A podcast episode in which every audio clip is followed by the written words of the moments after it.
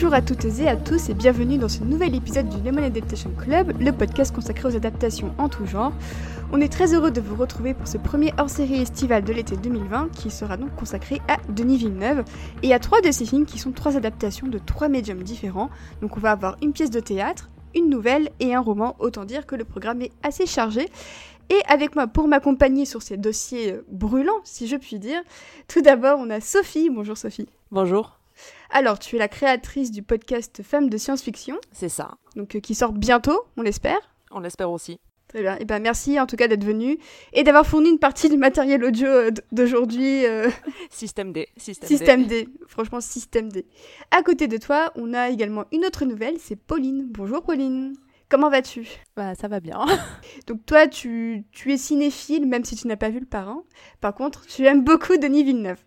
Donc on va dire que ça compense un peu. Voilà, c'est ça, j'espère. Aux yeux des autres cinéphiles que ça, que ça efface. Et ben, en tout cas, j'ai hâte d'entendre tout ce que tu as à dire sur euh, les trois films. Avec nous également, bah, c'est des habitués des hors-série, on peut le dire. Ils étaient là pour le précédent en décembre dernier consacré à Gillian Flynn.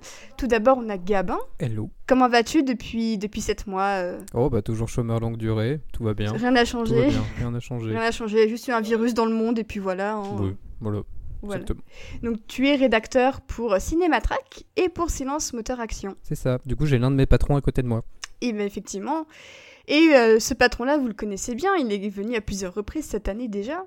Donc euh, le, le voici de retour, c'est Renaud. Bonjour Renaud. Salut Océane, salut tout le monde. Alors donc euh, Renaud, tu es scénariste et tu es également le rédacteur en chef de Cinématrack. Exactement, je trône euh, à côté de Gabin. Si jamais il dit des bêtises, je peux le virer à tout moment. C'est ça. qui est génial, c'est il y a un petit frisson d'angoisse durant ce podcast et un peu de mystère. Alors bah, donc on va parler de Denis Villeneuve avec euh, trois de ses films. Donc on va faire ça dans l'ordre chronologique, c'est c'est plus intéressant comme ça. Donc tout d'abord on va parler d'Incendie, inspiré de la pièce de théâtre euh, éponyme. On va parler ensuite d'Ennemi, l'adaptation du roman L'autre comme moi de José Saramago. Et enfin on va terminer avec euh, l'un de ses derniers grands films en date qui est Arrival, inspiré de la nouvelle Story of Your Life, écrite par Ted Chiang et qui a donné un peu de fil à retordre, je crois, à certains parmi vous. C'est pas du tout toi que je regarde, Gabin. Voilà, donc on va commenter tout d'abord, petite bio peut-être de Denis Villeneuve, histoire de présenter un, un petit peu le personnage qui est quand même connu du grand public maintenant depuis une dizaine d'années. Et je vois que Renaud, tu as le micro et que tu es prêt à parler. Bien sûr, avec mon super carnet de notes Trolls 2, qui sortira un jour au cinéma peut-être. Oui, oui, c'est confirmé, il va ressortir en France. Oui, euh, oui, mais on sait jamais ce qui peut se passer.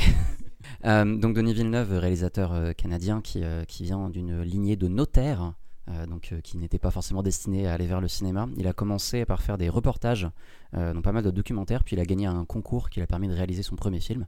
Et donc il a fait en fait pas mal de courts métrages, euh, dont certains qui sont visibles sur internet que je vous recommande, avant de passer au long métrage. Donc il a fait quatre longs métrages au, Canada avant de passer le cap du film américain de l'autre côté de la frontière avec Enemy, qui est sorti en fait après Prisoners, mais les deux étaient un peu lancés en même temps.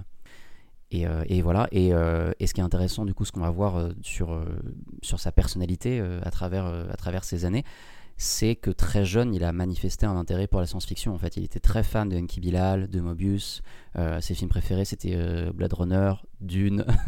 donc bon, euh, il y, a, il y a un pattern assez intéressant, quoi. Voilà. Et donc c'est un bonhomme euh, assez fascinant. euh.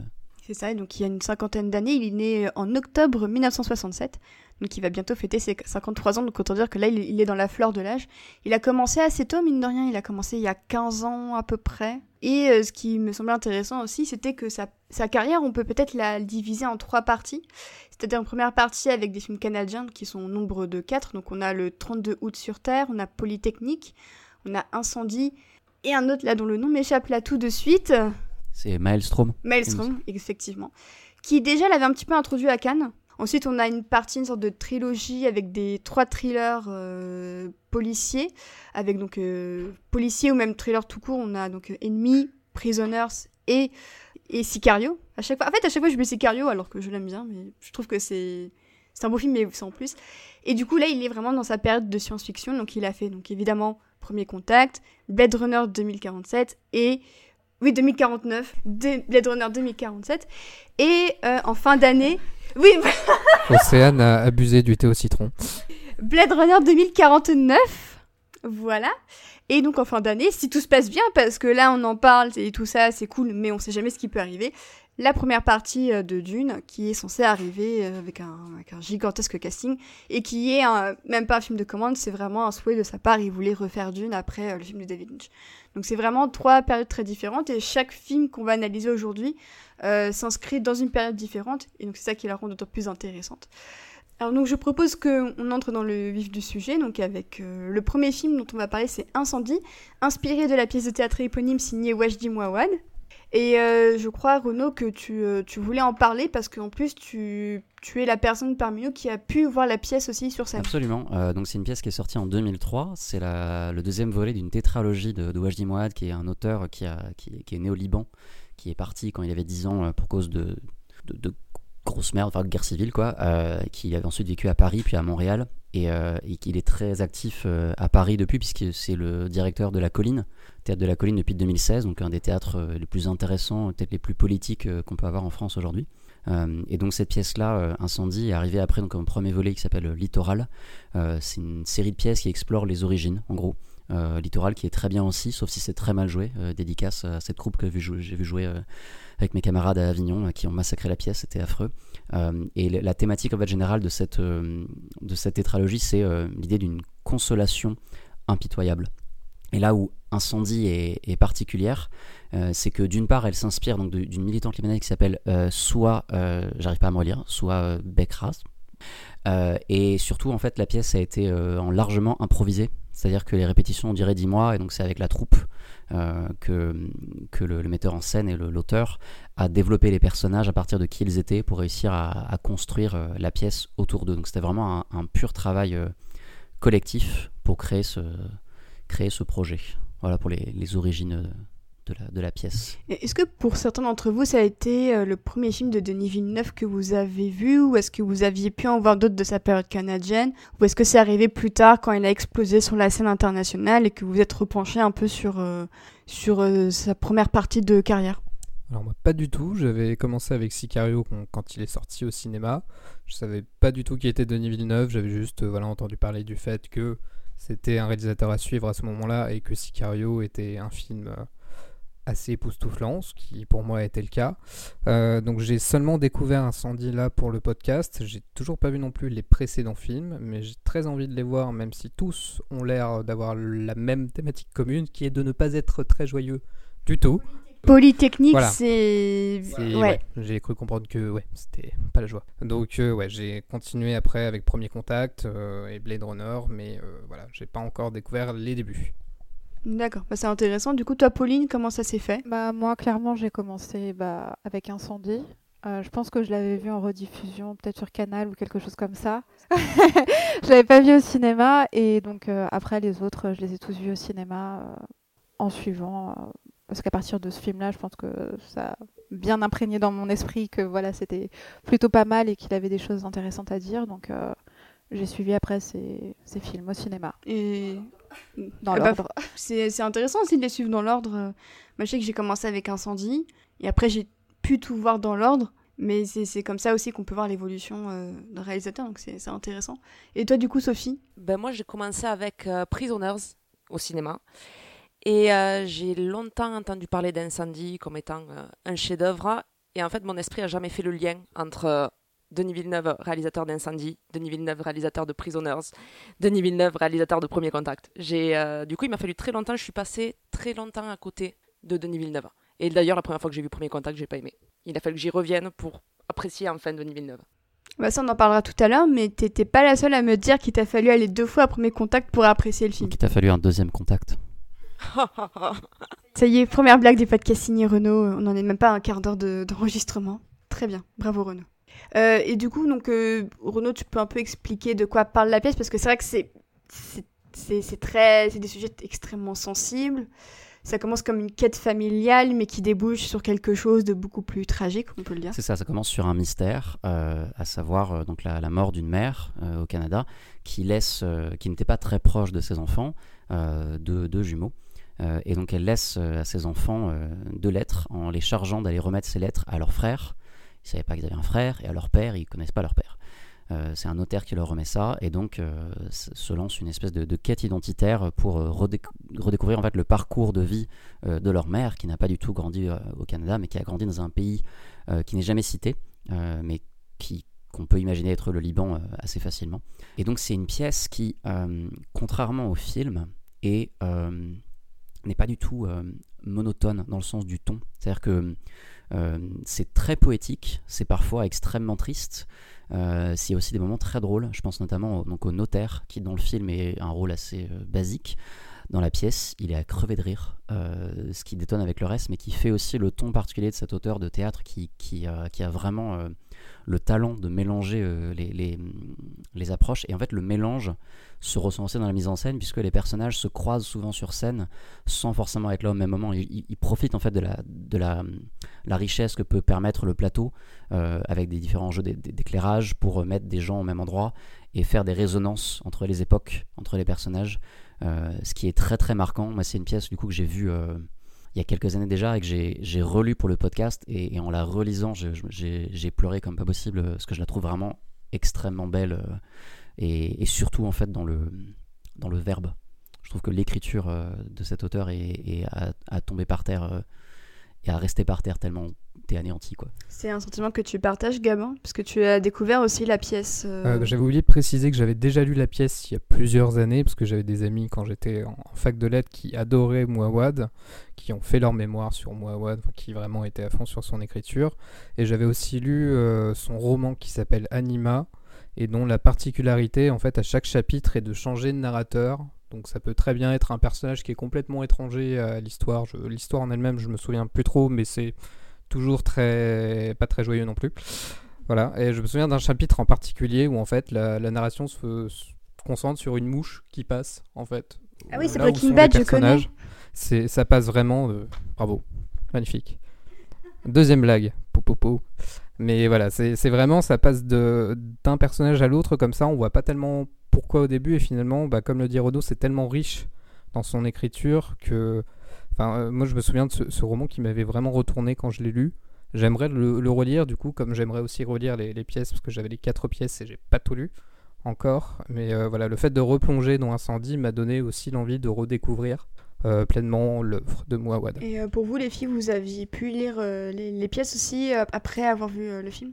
Non, pas du tout. Moi, j'ai pas lu la pièce, mais là, euh, quand on en parle, ça me donne envie. Donc, euh, je vais me laisser tenter, je pense. Et surtout que si l'approche est assez différente et voir un peu la, ouais, la différence entre euh, l'adaptation, qui est pour moi très bien déjà. Enfin, ça se voit que c'est, il y a un beau travail derrière quand même. Mais voir un peu les différences, parce que c'est vrai que je me pose un peu des questions, par exemple, sur le personnage du frère, qui est assez peu présent finalement dans, dans le film, alors qu'il a autant d'importance que la sœur, Jeanne. Donc euh, voilà, ça va faire au moins la, la, différence entre les deux et peut-être en connaître un peu plus sur les personnages euh, qui sont moins visibles dans le film. Et moi, j'ai pas lu la pièce non plus, tout simplement parce que le film m'a tellement traumatisé que j'ai pas, pu, pas pu y aller. Ah, c'est c'est compréhensible. Moi, j'ai vu le film, à la fin, j'étais. Je vais éteindre la télé, et il y a eu un grand silence. Euh, c'est vrai que c'est assez. Euh, en fait, il faut préparer à, toutes ces thématiques. Euh, bah, disons le mot très clairement dès maintenant, c'est très incestueux. Et il y a aussi des viols, et c'est des sujets assez, assez douloureux. Le film avait été euh, réservé à un public averti, on peut comprendre pourquoi parce que c'est quand même très très brutal. Est-ce que c'est comme ça aussi dans la pièce? Est-ce que c'est aussi brutal que dans le film Renaud? Alors non, et du coup, donc, je, je voulais pas le dire jusque-là, mais en fait, j'aime pas du tout le film. Euh, et en fait, j'avais bien aimé quand je l'avais vu la première fois. Euh, ensuite, j'ai vu la pièce, ensuite j'ai relu la pièce, et je l'ai revu ensuite. Et, euh, et, plus le temps passe, et moins j'aime le film. je trouve que Denis Villeneuve, quand il approche un sujet de manière frontale qui, est, qui est clairement ancré dans le réel et politique, je le trouve maladroit. Euh, parce que pour moi, il s'attache pas aux bonnes choses. C'est pareil que Sicario. Sicario, je, trouve ça affreux en fait. Euh, alors que quand il fait de la SF, je le trouve exceptionnel. Et du coup, je suis content qu'il fasse ça maintenant parce que je le trouve incroyable là-dedans. Quand lui, il a vu la pièce, en fait, euh, il a, accroché tout de suite, il a voulu l'adapter et il n'a pas vu en fait la réalité géopolitique du truc. Il a vu une tragédie grecque. Donc, il a beaucoup transposé. Il a d'abord voulu faire un film muet. Euh, il avait déjà expérimenté dans ses courts-métrages des, projets euh, un peu comme ça. Il s'est rendu compte que c'était pas possible. Il a quand même retiré tout le texte de, l'auteur et pour en faire en fait son propre film, sa propre approche, ce qui est tout à son honneur. Euh, pour citer un réalisateur dont on a déjà parlé, Fincher avait dit dans une émission une fois une bonne adaptation c'est une trahison, et si l'auteur d'une quelque chose que j'ai adapté est content, c'est que je l'ai mal adapté. bon là pour le coup, moi de, adore le film, mais ça n'a rien à voir, vraiment ça n'a rien à voir. Le film je trouve est mille fois plus plombant que la pièce, là où la pièce en fait, la, beauté des mots permet d'être moins déprimé en fait euh, face, face à l'œuvre. Là où vraiment le film, je suis d'accord avec vous, il est, il est affreux. Euh, la scène du bus, euh, qui est une scène qui n'est pas dans la pièce, parce que les, les scènes d'action en fait dans la pièce sont racontées par les personnages, ne sont pas jouées. Et du coup, Villeneuve, son objectif, c'était de prendre ces scènes-là et de les d'utiliser le cinéma pour les montrer. C'est affreux, c'est vraiment affreux. Et alors, il y a un truc.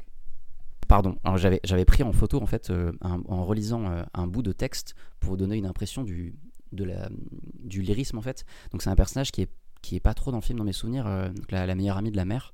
Euh, et donc il le dit Tu es triste, je chanterai. Si tu es faible, je t'aiderai, je te porterai. Ici, il n'y a rien. Je me lève le matin, on me dit Sauda, voici le ciel. Mais on ne me dit rien sur le ciel. On me dit Voici le vent, mais on ne me dit rien sur le vent. On m'indique le monde et le monde est muet. Et la vie passe et tout est opaque. J'ai vu les lettres que tu as gravées et j'ai pensé Voici un prénom. Comme si la pierre était devenue transparente un mot et tout s'éclaire. Et voilà, fin, la pièce, elle est beaucoup comme ça, quoi. Et c'est très loin, du coup, du, du réalisme et du, du, truc très froid, en fait, du film de, de Denis Villeneuve, qui a ses qualités, mais qui est vraiment pas pour moi, en fait. Ouais, parce que c'est vrai que ça, ça, impose un style, même chose, même dans l'émotion, on sent que il n'a pas encore la vulnérabilité euh, qu'on voit dans, dans Premier Contact je trouve. Donc c'est après c'est peut-être ses débuts, peut-être qu'il y avait une sorte de pudeur aussi. Euh, Gabin, tu voulais réagir? Euh, bah, En tout cas, en interview, il disait qu'il avait voulu opter pour un réalisme cru, que c'était pleinement son choix, il disait, parce que dans la pièce, les personnages, dès qu'ils ouvrent la bouche, ils partent pour des monologues euh, qui durent parfois des pages et des pages. Donc forcément, euh, quand tu adaptes ça en film, euh, ça passe pas. Et aussi, je pensais au fait que le directeur de la photo, c'est André Turpin, qui est maintenant le directeur photo de Xavier Dolan. Et donc la photo d'incendie, elle est très froide. Enfin, c'est vraiment, c'est très très froid, c'est très sombre. C'est, ça restitue vraiment cette, cette ambiance de conflit permanent. Alors que chez Dolan, j'ai l'impression que Turpin maintenant c'est beaucoup plus coloré, enfin, en tout cas dans les derniers films de Dolan. Donc j'ai trouvé ça intéressant de voir cette évolution de, de, Turpin. Mais aussi, il faut dire que les deux sont très potes, enfin Villeneuve et Turpin sont très potes depuis très longtemps parce qu'ils se fréquentent depuis une éternité. Euh, voilà. Après aussi, euh, donc Villeneuve avait dit qu'il avait une totale liberté sur l'adaptation de la pièce. Après avoir harcelé Mouawad et lui avoir envoyé une vingtaine de pages pour euh, présenter le projet, il lui a dit tu fais ce que tu veux, mais tu vas souffrir de la même manière que moi j'ai souffert pour euh, mettre ça en scène. Et euh, ce que je trouve très intéressant, même si voilà, Renaud a dit qu'il n'est pas satisfait de l'adaptation, mais ce que dit Villeneuve à chaque fois, en tout cas dans les interviews là d'adaptation, il se réinterprète vraiment l'œuvre à chaque fois. Il veut la, reposséder, se l'approprier. Et c'est ça que je trouve très intéressant dans son rapport donc, euh, à ces œuvres-là. C'est pas juste faire un copier-coller c'est vraiment se réapproprier le travail. Vous êtes d'accord avec vous, les filles, sur ce travail déjà de réappropriation euh, qui peut déjà se faire ressentir? Parce que c'est vrai que quand on voit Incendie, tout Villeneuve est déjà un peu dans, dans ce film. Euh, c'est vrai, mais je pense aussi que il y a peut-être. Euh, bah, c'est un de ses premiers gros films aussi, voilà, qui l'a vraiment fait connaître. Je pense qu'il voulait faire quelque chose d'assez tranchant, d'assez, d'assez, comment on a dit, radical. Et je trouve qu'il y a un parallèle entre la pièce de théâtre où il y a des longs monologues et le film où au final les personnages parlent assez peu. Beaucoup se passe dans le regard, dans, dans les silences, voire. Et, euh, je trouve que bah, c'est intéressant qu'il arrive vraiment à, à faire quelque chose d'une œuvre et en faire quelque chose de complètement différent. Même si j'imagine que la fin est tout aussi bouleversante, mais je pense aussi on parle d'une guerre qui est peut-être euh, qui est peut-être aussi vue du côté de la femme. Et, je pense que cette vision-là est aussi importante et elle est aussi radicale et brutale. Et voilà, il n'y a peut-être pas besoin de lyrisme ou de belles paroles pour montrer la réalité euh, des femmes euh, en temps de guerre. Ouais, c'est vrai que c'est un beau portrait de femme pendant la guerre aussi. Ça, a, effectivement, on n'en a pas encore trop parlé, mais euh, même si on suit ses enfants donc dans la quête de savoir qui est leur père et qui est leur frère, euh, bah, c'est aussi surtout son parcours euh, et, la manière dont avec ses parents c'était compliqué et comment elle s'est retrouvée emprisonnée. En fait, même si on mettait de côté la dimension enquête, je trouve que le film tiendrait quand même debout euh, à ce niveau-là. T'es d'accord, Renaud? Je te vois. Bah, complètement. Et en fait, tout à l'heure, tu disais qu'on, sent déjà Denis Villeneuve, et vous avez entièrement raison, parce que je réfléchissais aux thématiques qu'on peut retrouver à travers les trois périodes que tu décris. Et là, en fait, on a déjà, on a déjà la notion de double. Qui est déjà présente avec le, donc le, le, père, le père, le frère, euh, qu'on retrouvera plus tard ensuite euh, évidemment dans Enemy, mais qui est aussi quelque chose de très présent en fait dans tous ces mystères en fait même dans Blade Runner c'est quelque chose de, très présent dans Rival d'une certaine manière aussi. Euh, et, également aussi c'est vrai qu'il en parle beaucoup en interview aussi le fait qu'il a fait pas mal de films qui sont des portraits de femmes Sicario, c'est pareil, c'est une, fin, c'est pas pareil, mais c'est une, c'est une femme dans un milieu de guerre, et donc là, pareil, t'as raison de la de la place de, de ce point de vue-là, qui est effectivement bah, super super intéressant et, effectivement, ça ne peut qu'être horrible euh, et dur. Euh, je vois pas comment ça peut exister autrement. on, peut, on, peut, aussi un peu parler du casting. Renaud, tu prends le micro. Euh, Gabin, tu, pardon, tu prends le micro. Je voulais juste rebondir sur un autre, une autre chose que Renaud a dit juste avant. en parlant déjà de la notion de double, il y a aussi dans le film, je sais plus si dans la pièce c'est le cas, mais on parle déjà de mathématiques aussi. Et donc, bah, c'est la Jeanne, donc la fille qui est mathématicienne. Et donc il y a ce problème qui se pose dans le film, et euh, c'est l'une des répliques les plus marquantes de Simon, donc le frère, quand il découvre la vérité, où il dit est-ce que 1 plus 1, ça peut faire 1 Et là déjà tu te dis finalement, ça t'annonce un peu tout ce qui va suivre. Et voilà. Ouais, non, mais c'est intéressant. Mais euh, bah, ouais, donc du coup pour le, pour le casting, donc, on a Lubna Azal. Euh, qui est une très grande actrice qu'on voit plus beaucoup, j'ai l'impression. Là, elle était dans Bluebird de Jérémy Guest, qui est sorti, qui devait sortir au cinéma, qui est sorti en VOD chez, chez The Jokers. Ouais. Voilà, donc vous pouvez la retrouver là-dedans. C'est, j'ai pas trouvé ça extraordinaire, personnellement. Désolé, mais au moins elle est dedans. Au moins elle est dedans effectivement. Euh, mais c'est vrai que le, casting, je pense que l'acteur qui m'impressionne le plus, c'est celui qui joue le. Alors, est-ce qu'on dit le père Est-ce qu'on dit le frère? On voit très peu aussi, finalement. On voit très peu, mais je trouve qu'il a, il a une présence physique euh, extrêmement euh, impressionnante. Ouais, qui, pour le coup, effectivement, le personnage est beaucoup plus présent dans la pièce, puisqu'il a une, une, longue scène. Alors, dans le film, si je me souviens bien, il y a la courte séquence de sniper. et dans, dans, la pièce, en fait, c'est une très longue séquence où, où lui, en fait, il parle il chante, il se met en scène en, parlant en anglais. Euh, c'est assez dément. Euh, et il y a aussi là un truc qui a été changé par rapport à la pièce. Il y a pas mal de choses qui ont changé euh, dans, les dans les détails. C'est que dans le film, il a, elle le reconnaît donc à la piscine parce qu'il a une, sa marque sur le. C'est ça, un tatouage sur le, sur le, talon. et dans le film, en fait, c'est parce qu'elle lui a donné. Dans la pièce, pardon, elle lui a donné un nez de clown. Euh, quand il était enfant. Et en fait, c'est quand elle voit son procès à la télé et qui ressort ça. Euh, et c'est là, en fait, qu'elle se bloque. C'est pas euh, ce truc. Donc, Villeneuve, elle a adapté pour que ça rende ça plus visuel. et en fait, ce que je trouve impressionnant, je suis d'accord avec toi, c'est que dans le film, il est pas très présent. Et au final il reste marquant quoi. C'est un vrai bon choix de casting et une vraie présence. Parce que en, plus il joue pas un rôle évident l'acteur, c'est-à-dire que c'est il a vraiment cette cruauté bah, dans, dans la scène du viol qui c'était je pense c'est une des scènes de viol les plus dures que j'ai vues. Et bon malheureusement hein, euh, on en a vu pas mal au cinéma. Mais je trouve que celle-là est quand même euh, et je trouve qu'elle marque d'autant plus quand on sait les conséquences après évidemment. Mais il y a quelque chose dedans euh, qui, qui frappe. Et du coup je voulais te demander Renaud dans la pièce sur scène est-ce qu'on voit le viol ou est-ce qu'il est juste raconté? Parce que c'est intéressant de voir comment on met en scène des tabous comme ça euh, au théâtre, parce qu'au cinéma c'est une chose, mais au théâtre. Euh, Alors je me souviens plus exactement euh, de si on voit, mais je pense pas. J'ai déjà vu au théâtre des, scènes de viol mises en scène et en général c'est souvent affreux. Le cinéma n'a pas l'apanage de ce genre de, de biais et d'écueils. mais, mais en fait la, pièce passe quasiment tout le temps par le verbe. Il y a très très peu d'action et c'est là aussi où le film est très osé puisque c'est une adaptation très crue, très littérale, très différente. Denis Villeneuve, quoi. Tout ce qu'on a appris à apprécier ou pas apprécier dans les différents types de cinéma qu'il fait, euh, c'est toujours très froid, très dur. Là où lui a l'air euh, plutôt sympathique dans la vraie vie, hein, quand on l'écoute en interview ou quand on le voit, il a l'air quand même sympa. Mais euh, il heureusement qu'il ressemble pas trop à ses films. Quoi. Au casting, donc on a Lubda Azabal et pour pas Azbal comme je dis tout à l'heure. J'ai un problème aujourd'hui avec les noms de famille, j'en suis désolée.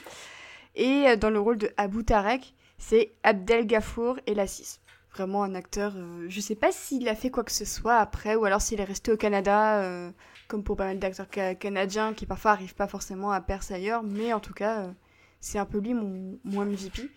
Et du coup, en fait, je voulais savoir, vous les filles, c'était quoi votre ressenti devant le film? Parce qu'on parlait tout à l'heure que c'était assez froid et tout ça. Mais comment vous, vous, avez, ressenti le film après? Qu'est-ce que ça vous a fait éprouver Parce que, ouais, moi, ça m'a bouleversée. Moi, ça m'a bouleversée et puis euh, j'ai pleuré. je vais pas mentir, je l'ai revu hier soir et j'ai pleuré au moins pendant euh, les dix dernières minutes, tout en sachant déjà ce qui va se passer. Et c'est ça le plus horrible, c'est que en revoyant le film, on, a vraiment, enfin, on connaît le, on connaît l'histoire, on connaît le, finalement le, un peu le, le reveal du, du film et du plot, et c'est assez euh, bah, on a la boule au ventre. Moi, j'avais la boule au ventre tout le film. Déjà la première fois que je l'avais vu, mais là encore plus. Et euh, c'est. Ouais, je sais pas. C'est En même temps, c'est des sujets très, très durs à évoquer. Et en même temps, il fallait que ça soit peut-être visuel comme ça pour montrer, euh, encore une fois, le rôle de la femme dans la guerre qui qui là bon, dépasse aussi juste la guerre, euh, la guerre civile. Il y a toute une question de religion aussi. Donc voilà, on passe du christianisme à, la religion musulmane. Mais il rentre pas dans les détails de ça et je trouve que c'est bien.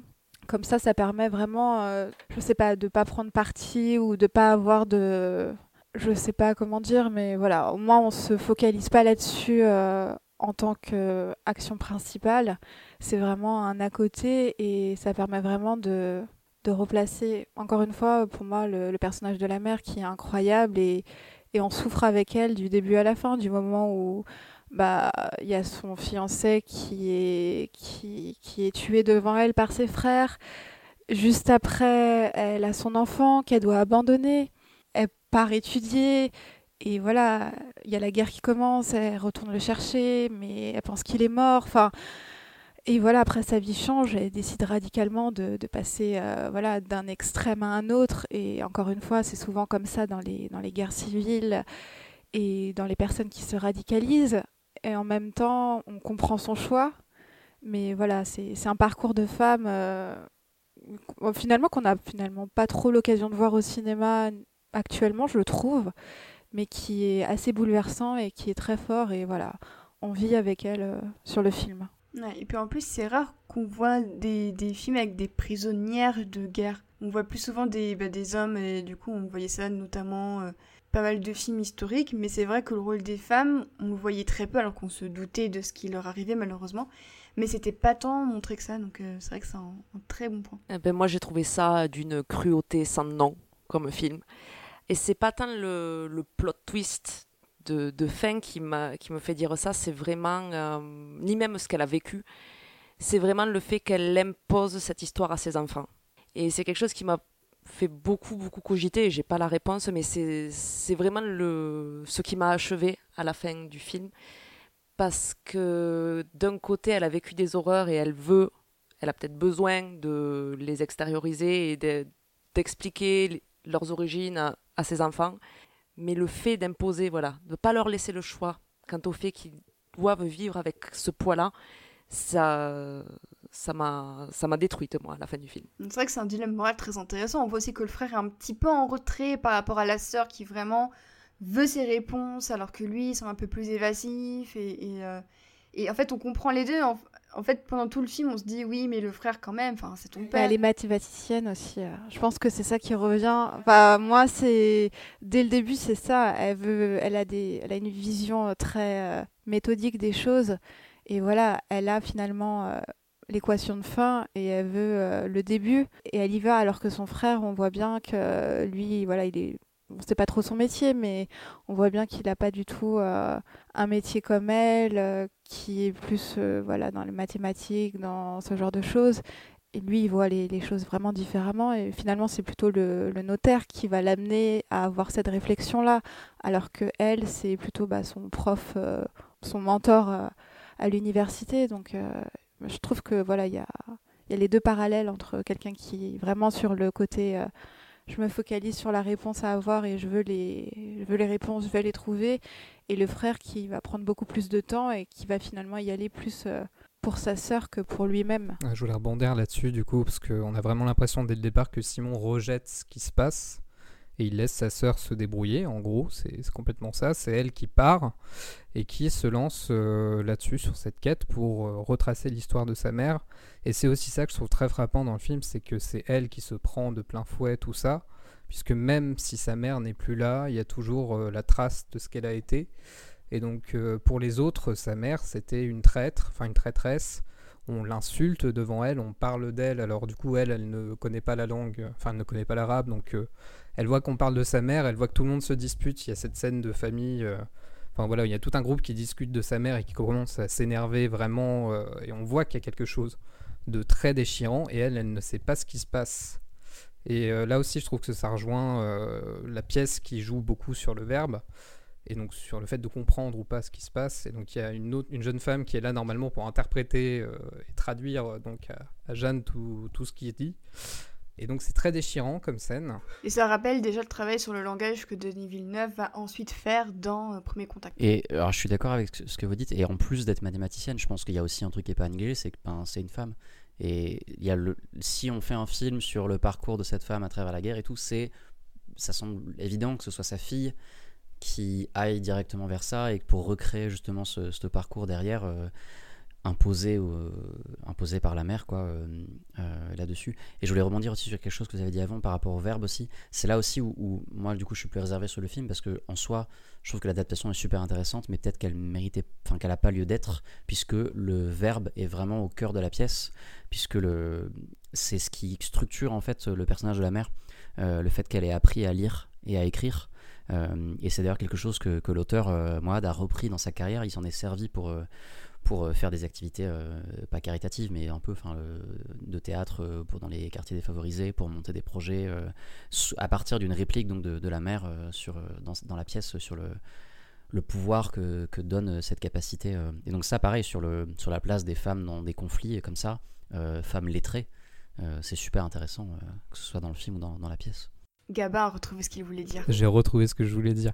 Ouais, c'est vraiment ce, le fait que Jeanne porte ça sur ses épaules jusqu'à ce que ça devienne trop pour elle et où là elle appelle son frère, elle lui dit euh, c'est trop, faut que tu viennes, faut que tu m'aides. Quand il y a ce moment de résolution où Simon comprend ce qui s'est passé, elle, elle n'a pas besoin qu'on lui explique davantage, elle comprend directement, il y a ce hurlement qui est, qui est déchirant. Ah ouais, non mais j'en ai eu la chair de poule encore, enfin, c'est horrible. Et la scène qui suit, où du coup les, les deux nagent, euh, je me suppose, dans la piscine de, de l'hôtel où ils se trouvent, et là aussi ils nagent furieusement, et euh, t'as pas besoin de mots du coup pour comprendre ce qui se passe. Et là je trouve que c'est peut-être euh, au moins l'une des plus belles scènes du film. Du moins c'est l'une qui m'a le plus marqué avec la révélation. C'est la scène que je trouve mieux dans le film que dans la, dans la pièce. Là où pour le coup la, mathé- la mathématicienne, il y a le, elle lui balance la formule et il y a des longues pages où en fait elle décrit toute l'équation jusqu'à ce qu'elle arrive à la conclusion.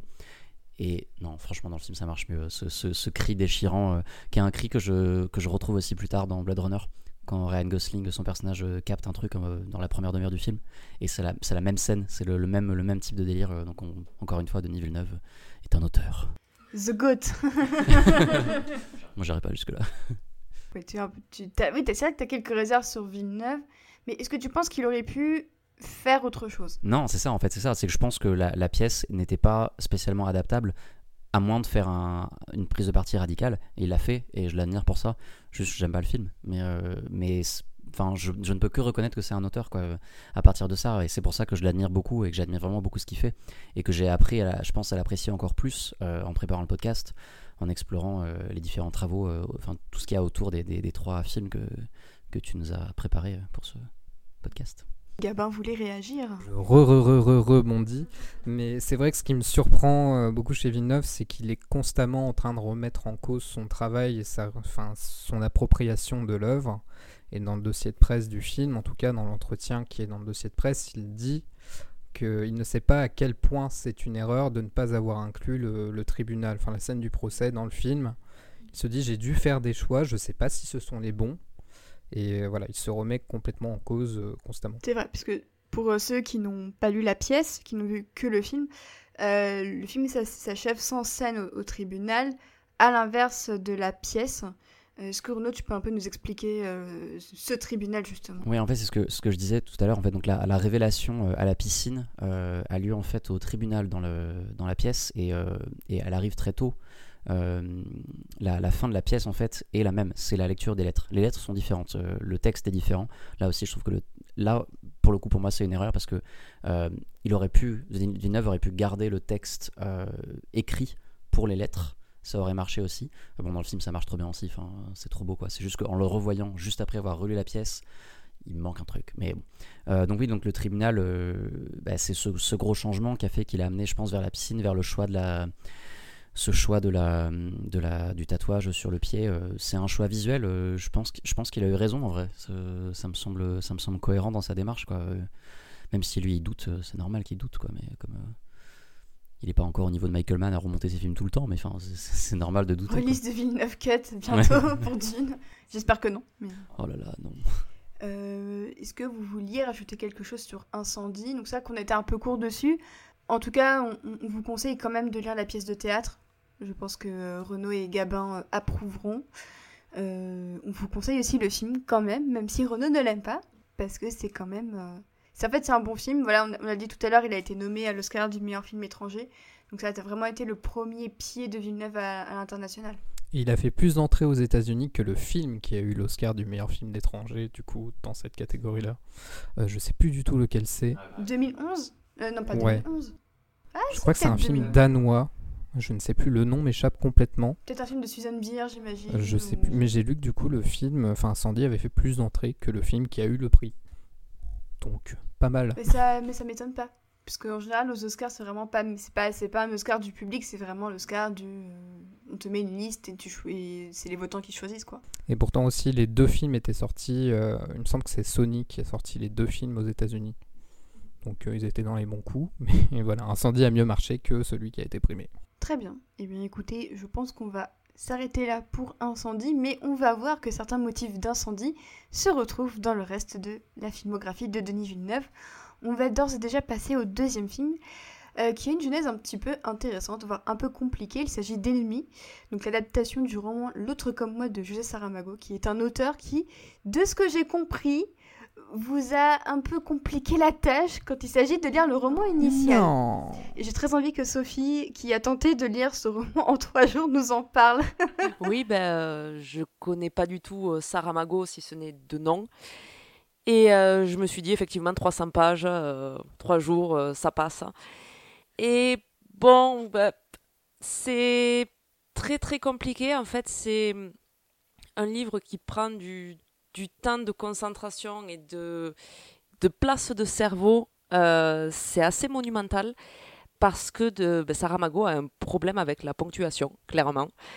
Euh, enfin, ou disons, il a, il a un parti pris en termes de ponctuation qui est, euh, je pense, intéressant, mais qui mériterait qu'on s'y attarde pour lui-même et pas pour essayer de lire un bouquin en trois jours pour un podcast sur une adaptation. Quoi.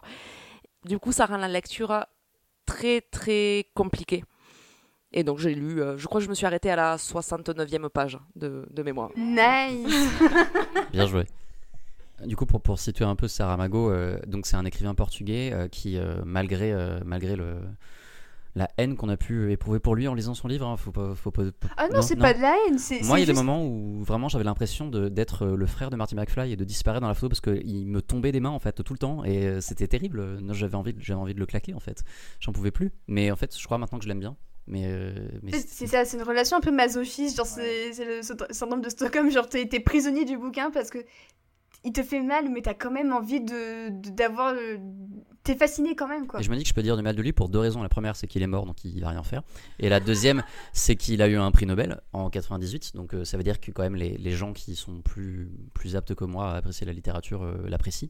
Et c'est vrai qu'il a un style vraiment très intéressant. Voilà, sa ponctuation, bah, on ouvre une page, euh, bah, la page, ça fait une demi-phrase quoi. Donc et après ça, ça continue comme ça en boucle et en boucle sur 300 pages. Et il a des thématiques euh, qui se répète beaucoup. Donc, il parle de conditions humaines, il parle de l'isolement en ville, de l'incapacité à se connecter avec les autres, mais aussi beaucoup d'un totalitarisme, en fait, d'un espèce de discours sur l'autorité, sur la, pression euh, sur l'individu, euh, et qui en soi bah, peut être super intéressant.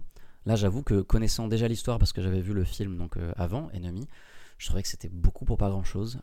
et, en fait, je trouvais qu'il y avait un vrai décalage entre le style euh, et le, narrateur qui a un côté très décalé, euh, très euh, fun, enfin il, s'amuse bien quoi le narrateur quoi. Et là où le sujet l'est moins et plus oppressant. et donc ça n'a pas trop marché pour moi, mais, mais j'ai l'impression quand même d'être passé à côté de quelque chose qui, que j'aurais pu trouver génial, alors que j'ai trouvé ça affreux. Ouais, Gabin, t'as as, commencé, commencé à le lire assez tôt, parce que bah, on rappelle à nos auditeurs, le podcast était censé avoir lieu en mars. Euh, il s'est passé un truc sur la planète, dont on ne dira pas le nom. Mais en gros, le, bah, le podcast était retardé, mais du coup, ça t'a donné plus de temps pour, euh, pour préparer, mine de rien. Ah, je l'ai lu, je pense, au mois de mars. J'en ai déjà plus aucun souvenir, pour être très honnête. Parce que c'était tellement laborieux, mais dès le départ, parce que voilà, comme dit Renaud, en fait, euh, c'est pas comme du Balzac ou du Proust. Ok, c'est euh, voilà une phrase qui s'étend sur des pages, mais il n'y a pas de virgule, il n'y a rien. Ce qui fait que tu ne respires pas dans les dialogues, c'est pareil, il n'y a pas de tiret, de renvoi à la ligne dans les dialogues, c'est un gros pâté, le dialogue, un gros pâté comme ça, il faut soi-même faire gaffe à qui parle, qui euh, répond. Ça demande vraiment, euh, comme diraient euh, nos amis de TF1, du temps de cerveau disponible. Et euh, donc c'est très difficile et aussi justement à cause de ce narrateur qui voilà est un personnage à part entière, un peu comme un petit dieu qui va être là genre tiens aujourd'hui je vais vous raconter ça. Alors on va pas parler du personnage en fait on va parler de complètement autre chose et j'avais cette impression si je me souviens bien que parfois tu as des parenthèses qui sont pas du tout le récit et il te dit tiens je vais te parler de ça puis ah bah au fait on va revenir à machin là qui cherche toujours qui est son double franchement quel, euh, quel couillon celui-là. Et, et voilà, en fait, t'as juste envie de lui dire non mais avance parce que euh, en fait j'ai envie de savoir ce qui se passe en fait. Et voilà, c'est très laborieux et du coup quand j'ai enfin vu le film et que j'ai vu à quel point c'était beaucoup plus rapide, je me suis dit ouais, tout ça pour ça quand Ouais, même. Mais c'est- c'est intéressant parce que du coup, Gabin a un peu partagé ses impressions avec moi pendant qu'il regardait le film et du coup, il me disait Ah, ça c'est accéléré, ah, ça c'est accéléré. Et c'est peut-être ça, je trouve, une des forces du film, c'est qu'il réussit un peu à. Il va à l'essentiel, il se concentre pas sur, euh, sur les apartés. Donc c'est un choix de comme un autre, techniquement. Mais en soi, j'ai- trouvé que ça permettait au récit de mieux respirer. Après, il y a aussi un choix tout simplement de cohérence historique, puisque le récit se déroule dans les années 80-90. Donc la recherche de, du héros euh, donc, qui découvre qu'il a un double lorsqu'il regarde euh, un film qui lui a été conseillé par un de ses collègues euh, professeurs. Donc il se rend compte que quelqu'un lui ressemble comme deux gouttes d'eau et il se met à regarder tous les films dans lesquels figure euh, cet acteur pour trouver le nom de l'acteur. Parce que voilà, il pouvait pas faire une recherche sur Allociné comme tout le monde. Contrairement au film où euh, bah, du coup ça se passe dans les années 2000-2010 et Villeneuve a dit dès le départ, moi je voulais que ça soit ancré dans cet âge de, enfin cette ère de l'internet qui est un miroir de soi. Et donc euh, c'est ce qui permet au film d'aller beaucoup plus vite sur la recherche de l'alter ego. On peut dire aussi que c'est un film qui se déroule sur la toile, littéralement. Merci, merci beaucoup. Euh, alors, Pauline, je crois que t'as t'as pas lu le roman. Non, pas lu. Et puis bah là. T'as pas vu le Euh, film non plus, je crois. si, si, j'ai- Ah, ah, si, cool. si, moi j'ai vu tous les films. euh, j'ai vu le film. C'est celui que j'ai moins aimé. Je sais que quand je l'ai vu au cinéma, le premier truc que j'ai fait en sortant, c'est aller regarder ce que ça voulait dire parce que j'avais absolument rien compris. Euh, mais une question, euh, dans le livre, il y a aussi les araignées. Non, non, non, mais on en parlera peut-être après. Les araignées, c'est rajouté euh, par Villeneuve et il y, a- il y a pas mal de différences dans les, dans les thématiques, en tout cas. euh, mais je, je garde ça pour après. Oui, parce que du coup, on te donne l'impression que le livre il est pas bien, mais enfin, moi je le trouve super bien. C'est juste que j'ai pas le temps et il est super drôle. C'est vrai. enfin, moi, Ouais, il y a des ça- moments de pure rigolade. Voilà, ouais. c'est euh, quand il discute, il y a un moment où il discute avec son sens commun et c'est c'est brillant. Mais effectivement, c'est pas abordable, euh, pas facilement abordable en tout cas. Et justement, par rapport à ce que disait Gamin tout à l'heure, moi j'aime bien quand le narrateur euh, part complètement en couille. euh, euh, il me faisait penser à. Alors, c'est une vieille référence de, de Terminal L, mais euh, Jacques le Fataliste de Diderot. Oui, Il y a un moment en fait où il il fait donc là, parce que là du coup on est vendredi, oui, je vous l'avais pas, je vous l'avais pas dit avant, mais parce que bon, deux jours avant on était mercredi, vous pouvez déduire que j'ai dit que c'est vendredi, et l'information est maintenant est importante parce que c'est le week-end, et vu que c'est le week-end, il aura le temps de regarder des films pendant tout le week-end pour chercher cet acteur qui lui ressemble, et il t'amène ça toujours comme un espèce de. Ça sort de nulle part, quoi, et sur des, des phrases très longues, et c'est vrai que c'est très drôle, euh, et donc très loin du film qui est euh, extrêmement pesant. euh. j'ai une petite anecdote sur quand est-ce que j'ai découvert le film, si je peux la, la partager aussi. vas-y, c'est ton moment. Ok, donc tu l'as dit tout à l'heure, je suis scénariste, qui n'est pas le métier le plus simple du monde. Et donc quand le film est sorti, je commençais mon, mon métier alimentaire, à savoir enseignant. Et je venais de, je sortir de ma première journée de, réunion d'enseignement. Et j'étais déprimé comme jamais. Il faut absolument que je me casse. Euh, je sais que c'est pas ça que je veux faire. Je vais crever, c'est horrible. Euh, je me sens trop mal. Il faut absolument que je trouve un moyen d'aller vers le, cinéma. Bon, maintenant ça marche. Euh, mais à ce moment-là, c'était galère. Et du coup, je me suis dit, bon, en sortant, il faut que je me fasse du bien. Je vais au cinéma. Je sors de Nanterre, je vais UJC La Défense. Allez, vas-y, Denis Villeneuve, c'est sympa. Je vais voir Ennemi. Bon, euh, le film est absolument déprimant. La première scène, deuxième scène du film, c'est Jack Gyllenhaal qui joue le rôle principal, qui est en train de donner un cours le plus dépressif de l'histoire. J'étais là, ok, c'est moi en fait. C'est ce que- je suis en train de, je suis en train de me lancer là-dedans quoi. Merci message, merci le cinéma. Oh là là, oh là là. Donc ouais, non, euh, costaud le premier visionnage de, de Enemy. euh. C'était intéressant. En plus, le film était sorti en France en plein été, en août, par, euh, je crois que c'était Jour de Fête ou je sais plus qui, qui l'avait sorti en France. Vraiment un tout petit, un tout petit distributeur qui l'avait sorti. Et c'était vraiment une sortie très confidentielle alors qu'il était passé en 2013. Il était passé avec Prisoners, il s'était passé à Toronto. Ils avaient fait quelques festivals et, euh, et la réception avait été plutôt bonne à ce moment-là. parce qu'en fait, en France, là, je pense que la réception a été légèrement différente, même partout, parce que la, la presse a beaucoup apprécié, mais le fait est que sur l'affiche, je m'en souviens très bien, il y a quand même marqué par l'auteur de. par le mec qui a fait Prisoners. Parce que Prisoners est sorti avant, mais euh, Enemy a été tourné avant, en vérité. Et. Vous c'est un, back-to-back, quoi. euh. Alors, c'était un fait un back-to-back. En fait, euh, Villeneuve voulait faire ennemi avec Jake Gyllenhaal. Euh, mais le temps de que le film se monte et de trouver le casting et tout ça, en fait, ils ont eu le temps de faire Prisoners. Donc Denis Villeneuve, son petit side project, c'est c'est Prisoners, quoi. Et ce que je disais euh, en off, c'est que, mine de rien, les gens se souviennent peut-être plus avec le recul de Prisoners que d'Ennemis. Et c'est ça que je trouve assez intéressant, c'est qu'un side project a réussi à peut-être plus s'imposer que le projet principal, quoi. Bah, c'était, c'était, de toute façon- pour lui, les deux allaient se faire, euh, puisque les deux étaient lancés, quoi qu'il arrive. Il y en a un qui est, pour le coup, un gros projet, enfin, il y a Roger Dickens derrière et tout, et l'autre qui est son, son- un film beaucoup, beaucoup plus indépendant. Il pouvait pas se permettre, du coup, de. Enfin, il était obligé de condenser aussi, quoi, euh, vu ce qu'il fait. Euh, en plus, se tourner plus localement, puisqu'il est tourné à Toronto. J'ai lu d'ailleurs que, vu que le film est très poisseux, ils voulaient rajouter de la pollution, et en fait, ils l'ont tourné pendant l'été, et la ville était déjà tellement polluée qu'ils n'ont pas eu besoin d'en rajouter, tellement ça se voyait déjà à l'écran, quoi, au grain. Et, euh, ouais, en fait, ouais, enfin, moi je me souviens, en tout cas, je une dédicace à mes amis qui avaient adoré Prisoners et qui sont allés voir Enemy pour ça et qui sont ressortis. Non seulement j'ai rien compris, mais en plus c'était affreux. Qu'est-ce que c'est que ces araignées? Mon Dieu, encore aujourd'hui, on parle des araignées de, de Enemy quoi. Mais je pense aussi que Prisoners, il est peut-être un peu plus accessible, on va dire, parce que le public français est quand même un peu plus euh, tourné vers les thrillers ou ce genre de choses. Et c'est vrai que, voilà, c'est là, on est vraiment dans, dans le style euh, parfait. euh, Enfin, moi, c'est ce qui m'a attiré, hein, en plus du cast qui est quand même vachement parfait. Paul Dano, voilà, magnifique dedans, mais voilà, c'est quand même. C'est quand même un thriller et je pense qu'il a été vendu comme ça en tout cas en France. Alors qu'Enemy euh, je sais pas trop je me, je me rappelle plus trop comment il a été vendu euh, je sais pas ouais je sais pas s'il y a eu énormément de presse. Pas tellement. mais mais pourtant euh, ouais je- moi j'en ai entendu parler. Euh, je me rappelle le livre même si je l'ai pas lu je l'ai vu à la Fnac parce qu'à un moment à la Fnac de Châtelet les Halles il y avait une petite euh, il y avait un petit encart où en fait ils mettaient toutes les tous les livres en adaptation et il a été dedans pendant quelques temps. Et c'est pour ça que je l'ai pas lu aussi, c'est que j'avais lu la quatrième de couverture et ça me ça me donnait pas trop envie plus que ça. Donc, euh, mais mais ouais, c'est je pense que le c'est vraiment un, un film qui fait film d'auteur sur un sujet un peu particulier et comme je pense que dans la presse on avait beaucoup parlé de ça du fait que c'était la compréhension du film était assez difficile. Moi, j'y suis allée euh, en sachant déjà ça.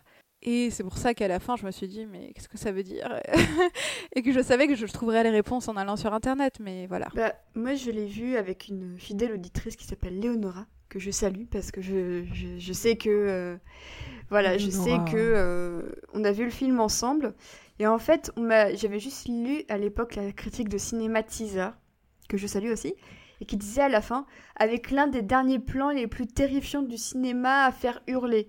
Et j'étais en mode oula Et en fait, bah, je m'attendais pas à ce que ce soit le dernier plan. Et du coup, bah, j'ai vraiment hurlé, je me suis mise à pleurer dans les bras de Léonora euh, qui, qui nous écoute et ça m'a traumatisée. Et, et en fait, c'est c'est bête parce que je trouve que limite la fin m'a fait oublier un peu le reste.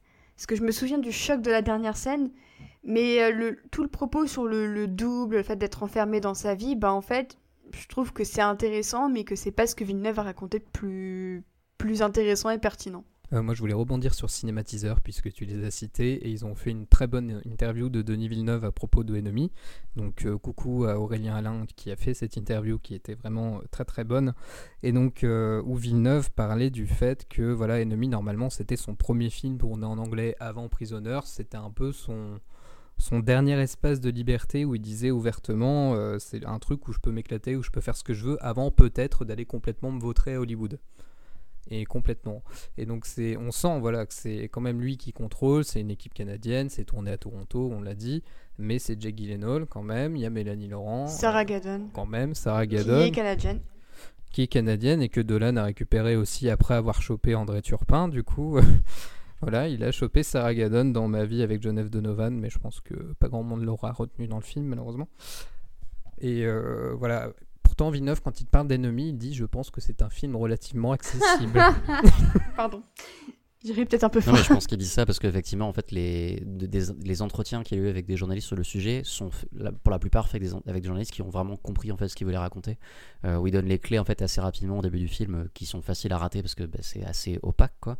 À savoir euh, donc le, la perte de soi, donc cette de, schizophrénie d'un type qui euh, qui a une relation avec sa femme et qui est enceinte et qui euh, il, a, il a peur de la peur de, de, de la mère donc il a fui qui va se trouver une amante puis qui va revenir vers ça donc qui, qui va mener à la mort de son de son alter ego euh, fuyard fuyard fuyant fuyard Fuyard et de la Fuyard. maîtresse aussi. et de la maîtresse aussi, exactement. Voilà. Euh, et pour revenir sur ce que tu disais, ce que je trouve super intéressant aussi, c'est que c'est non seulement un tournant pour sa carrière à lui, c'est aussi un tournant pour, pour Gyllenhaal. Euh, qui à l'époque, je me souviens d'une interview- dans Première où il disait, euh, enfin non, c'est pas une interview, c'est un, c'est Première qui était sur le, tournage. Et en fait euh, euh, Gyllenhaal était fou parce qu'il s'éclatait. En fait, il faisait plein plein de prises avec euh, Villeneuve pour explorer les personnages. Euh, et, dans ces prises là en fait il pouvait vraiment se lâcher comme il n'avait pas eu l'occasion de le faire dans les années précédentes euh, très, très, euh, de manière très proche, puisque quelques années avant, il avait fait euh, euh, Source Code avec, euh, de Duncan Jones, qui était une expérience très négative pour lui, euh, et c'est à ce moment-là qu'il s'est dit, moi je veux plus me lâcher, je veux casser mon image, et il s'est lancé dans des projets un peu absurdes euh, au cinéma. Ouais, exactement, c'est ça en fait. Mais c'est ce des- qui- même dans Prisoners, enfin, il est Exactement. ouais. tellement excellent. Enfin, j'étais tellement dégoûtée de quand il a pas été nommé aux Oscars. Enfin, Ah, mais Prisoners, ils se sont fait voler. euh, fait ouais, voler ouais, Prisoners. non mais ce film-là, c'est une honte absolue. Et, et du coup, pour ça, je trouve aussi Enemy. Alors, moi, du coup, j'aime beaucoup. Je trouve, je le trouve super intéressant. Je l'ai plus aimé euh, en le revoyant là. Euh, que c'est vraiment un, vraiment un moment charnière en fait dans, dans leur carrière, mais, et même en soi Mélanie Laurent, puisque c'est avant, euh, avant ses gros succès de réalisation. Elle a déjà fait quelques courts métrages, elle a déjà fait un film, et c'est non, elle a fait un avant. Et genre Respire, c'est quasiment au même moment, je crois. Ah oui, les adoptés, c'était ça. Ouais, Et, et du coup, c'est le moment où elle va faire Respire, qui moi je trouve déchire de ouf. J'adore Respire. ouais. Euh, Donc euh, je trouve ça super intéressant en fait comme moment charnière de prendre Enemy, ce film super chelou euh, qui, qui a, qui a vraiment ouais, un- marqué la, la carrière de, de ces, de ces gens qui sont pleins de talent et qu'on aime beaucoup. Moi, ce que je retiens aussi du film, c'est ses couleurs. C'est. Bah. pff, oui. C'est quand même très une- jaune, hein. Mais justement, toutes ces nuances de, de, de jaunâtre et de, et de ocre que je trouve euh, assez fascinantes et qui donnent un, un cachet au film qui le rend un peu intemporel. En fait, c'est marrant parce que tu, tu dis que Villeneuve voulait vraiment situer le film en 2010, mais tu vois le film avec tous ces immeubles, avec toutes ces formes, on, se croirait à Ivry-sur-Seine, bah en, Où années nous 80. sommes actuellement. mais en fait, je trouve que ça, ça donne au final un cachet assez intemporel euh, à, à tout ça. Et euh, je trouve que c'est renforcé, je vais insister dessus, mais je trouve que c'est renforcé par la présence de l'araignée, Oui. qui est un symbole aussi intemporel. Enfin, son idée, c'était vraiment de euh, retranscrire la, pression des grandes villes, cette, euh, cet endroit où ça grouille en permanence, d'où l'idée de la pollution qu'il voulait accentuer aussi. Et il disait vraiment, en fait, dès que j'ai lu le livre, j'ai pensé à ces couleurs-là, à ces couleurs jaunies, vraiment pour euh, retranscrire ce sentiment d'oppression permanente. Et euh, après, tout le rapport à soi, en fait, à la société, où on, doit avoir cette image de soi, enfin, l'image que l'on renvoie. Donc euh, voilà, c'est vraiment tout sur cette euh, obsession permanente. Et moi, je n'avais pas compris avant de voir le film que, bah, en fait, c'était un mec schizo. Et voilà, donc je me sens complètement débile. donc ouais, accessible. euh, bof, hein. Vous, vous, les filles, vous l'avez trouvé accessible le film Euh, Je pense à Sophie qu'on n'a pas encore en- trop entendu dessus. Mais j'aime pas trop Ennemi en fait. Donc euh, je... le dernier plat ne m'a rien fait. Rien du tout. J'ai... T'as de la chance Je, je me suis dit, ok, pourquoi pas, si on veut. Mais pff, ça m'a, ça m'a pas fait grand chose. Et euh, ouais, je, je sais pas, j'ai, je l'ai trouvé assez accessible, j'ai compris assez, assez rapidement, mais il, il m'a laissé, mis à part ce, moment de malaise justement dans la, scène, euh, dans la chambre à la fin. euh, où euh, donc ils sont dans le lit et elle lui dit c'était bien à c'était bien à l'université aujourd'hui qui celle-là m'a mis mal à l'aise après sinon vraiment pas fait grand chose je l'ai trouvé clair compréhensible et, et j'ai trouvé que Gyllenhaal était très très bien. Mais sinon, il m'a laissé très très indifférente. comme quoi, c'est vraiment un réalisateur selon les films qui, qui ne laisse pas indifférent, puisque là on avait Renaud tout à l'heure qui n'aimait pas Incendie. Maintenant, c'est Sophie qui n'aime pas Ennemi. Mais, mais c'est marrant de voir à quel point il peut créer des clivages selon ses films et selon ses, thématiques, justement. Ouais, mais pour trouver une cohérence, justement, euh, ce que je trouve intéressant encore une fois, c'est que là où, où, Incendie, qui est une pièce euh, vraiment axée sur le, le verbe, il l'a vu et s'est dit première idée qu'il a eue, c'est génial, je vais en faire un film muet. Là, il a pris un bouquin, comme on l'a dit quand même, on le trouve franchement drôle. il a dit, je vais faire un truc oppressant, ça va être affreux. Donc je sais pas ce qui se passe dans sa tête quand il, voit un truc, c'est génial, je vais l'adapter. Mais, mais, je, sais, mais de genre de voir, en fait, j'aimerais être dans sa tête pour comprendre ce qu'il trouve lui et qui fait genre, je vais faire ça, qui n'a rien à voir avec le, point de départ. Je trouve ça super intéressant. Euh. Et c'est, enfin, pour moi, c'est ça en fait qui est intéressant chez lui. Et c'est pour ça, par exemple, que j'adore euh, son Blade Runner aussi, euh, qui en soi est purement du Denis Villeneuve, quoi, euh, alors qu'il s'empare d'une œuvre qui, euh, dans la pop culture, euh, a une empreinte de la taille d'un pied d'un Godzilla. Ben, on en reparlera tout à l'heure, mais justement, si j'ai pas aimé Premier Contact au début, c'est parce que pour moi, c'était vraiment une trahison dans les thématiques de l'œuvre de Ted Chiang. Euh, et, donc, effectivement, il y a, un vrai pattern sur euh, la manière dont il voit les œuvres. Et effectivement, je me demande ce qui se passe dans sa tête parce que euh, bah, je crois que pour Premier Contact, il y avait le scénariste qui a, joué beaucoup sur, la chose. Mais c'est pour ça que j'ai souvent, en fait, avec Villeneuve, un, rejet d'abord et après une, acceptation de ce qu'il a fait. C'est très beau ce que tu dis sur qu'est-ce qui se passe dans la tête de Villeneuve parce que je trouve que l'affiche d'ennemi euh, alors, pas, la française. Alors, la française est quand même très simple. Elle joue vraiment sur euh, double Jack Gyllenhaal pour euh, embellir votre été. Mais je trouve que l'affiche originale avec Gyllenhaal et, et cette araignée, littéralement, et cette ville dans son esprit, je trouve que, je c'est. je viens de voir une araignée, voilà, désolée. mais, je trouve que c'est une super belle affiche. je trouve que c'est peut-être la plus belle affiche pour un film de Denis Villeneuve. Presque dommage que la France ne l'ait pas adoptée même si euh, moi je pense que j'aurais fini par flipper à, force de voir l'araignée. Cette araignée qui est assez influencée par Louis Bourgeois, et euh, c'est une, belle référence artistique, mine de rien. Ouais, tu voulais réagir, Gabon, je crois. Oui, c'est vraiment une, statue existante, en effet. Euh, je voulais rebondir. J'oublie ce que je voulais dire. Bah, je veux dire que l'araignée de Louise Bourgeois, vous pouvez la voir au Tate Museum à Londres. Et ne faites pas comme moi, ne faites pas de crise d'angoisse en n'étant pas préparé à la voir en vrai dans une des pièces du musée. Euh, ouais, je voulais dire que contrairement à Sandy où il a écrit le scénario, il a été euh, assisté, euh, donc il l'a pas écrit tout seul. Là, c'est pas du tout lui qui l'a écrit.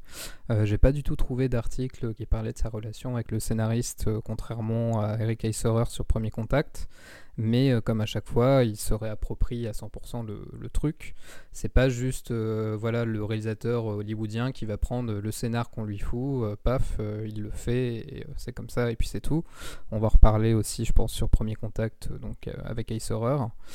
Mais ouais, c'est. Je trouve qu'en tout cas, le film est beaucoup plus efficace que le livre, puisque ça va beaucoup plus vite, c'est beaucoup plus clair sur les thématiques.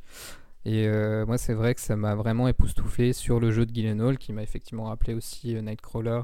Enfin voilà, tous les films qu'il a fait un peu à l'époque, euh, il y avait aussi ce truc avec Daniel Peña, enfin je sais plus, un truc où c'était à moitié, voilà, End of Watch, ça c'était n'importe quoi. David d'ailleurs, toujours dans les bons coups. voilà, c'est voilà, Anna Kendrick évidemment. Donc ouais, c'est vraiment ce moment où Gyllenhaal a un peu fait n'importe quoi et dans le film aussi, il fait n'importe quoi. Et comme disait Renaud, ils ont fait énormément de prises, il y avait énormément de liberté sur le tournage. Et euh, aussi, Villeneuve disait, euh, pour moi, c'est vraiment ce qui a permis de développer les personnages. En fait, c'était de pousser dans les retranchements euh, les acteurs, et c'était plus ça qui l'intéressait que le scénario en lui-même. Ouais, pour citer plus directement l'article de première, donc il, dit qu'en fait, il vient de terminer une prise, ils font couper, et là, t'as Guillermo qui se lève et qui hurle Putain, c'est mieux que le sexe donc il est dans un délire à ce moment-là. Et c'est vrai que c'est le moment où il commence à se plonger dans des rôles où il choisit pas les rôles forcément pour les films ou pour les réalisateurs, mais enfin pour euh, ce que ça va lui permettre de faire comme préparation sur son corps dessus. Euh, à ce moment-là, c'est pour ça qu'à la même époque, il prend Everest. Il est en mode bon, euh, ça va pas forcément être très bien, mais je vais pouvoir m'entraîner à faire des trucs que j'ai jamais fait avant. And of Watch, c'est pareil, c'était pour en gros se prendre pour un flic quoi. Et vivre des trucs de. Non mais vraiment c'est ça genre c'est. Et là, ben, là c'est pareil quoi. C'était pour explorer un truc avec un réalisateur, plonger dans un personnage. Et c'est aussi le moment. J'avais regardé aussi, c'est aussi le moment. Il revient vraiment au théâtre. Euh, pour lui, euh, donc euh, puisqu'il il en avait fait quand il était plus jeune. Et 2011-2012, il revient en théâtre. Il revient vraiment en force quelques années plus tard quand il prend Little Shop of Horrors. Et en- après, c'est 2015-2016 où il prend euh, Sunday in the Parkway George de Sondheim où il explose vraiment. Mais ça, ça montre vraiment un tournant dans sa carrière. Et je pense que Denis Villeneuve est- a vraiment Il a contribué. Il a Je là-dedans. Ouais, les deux se sont aidés mutuellement à, à aller plus loin.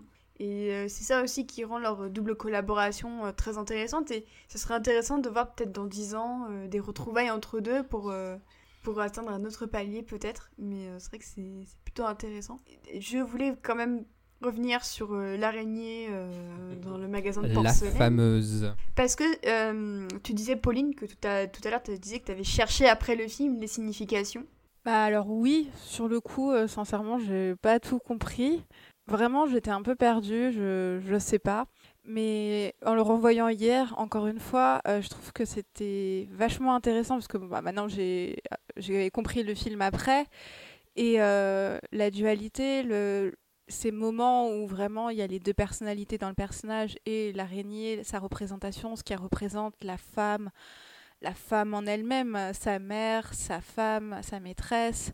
Bah, encore une fois, je trouve que c'est vachement intéressant et que finalement, il représente quelque chose qui est- dont on a vachement peur et dont le personnage, j'imagine, a peur aussi. C'est l'équivalent de Batman avec les chauves-souris, en Voilà, ouais, c'est ça. Mais au, au contraire, il nous montre que bah, finalement, euh, à la, la fin, c'est qui a plus peur, qui a plus peur de, de qui? C'est finalement sa femme, l'araignée, qui retrouve devant elle bah, le vrai monstre et qui n'est pas l'araignée, qui est l'homme euh, qui arrivera jamais à construire sa vie auprès d'elle et, c'est horrible parce que voilà, elle est enceinte et qu'au final, elle, comprend finalement que c'est fini que même s'ils restent ensemble, c'est fini et que qu'il y a pas de- il y aura pas de suite parce que lui, il n'arrivera pas à rester auprès d'elle.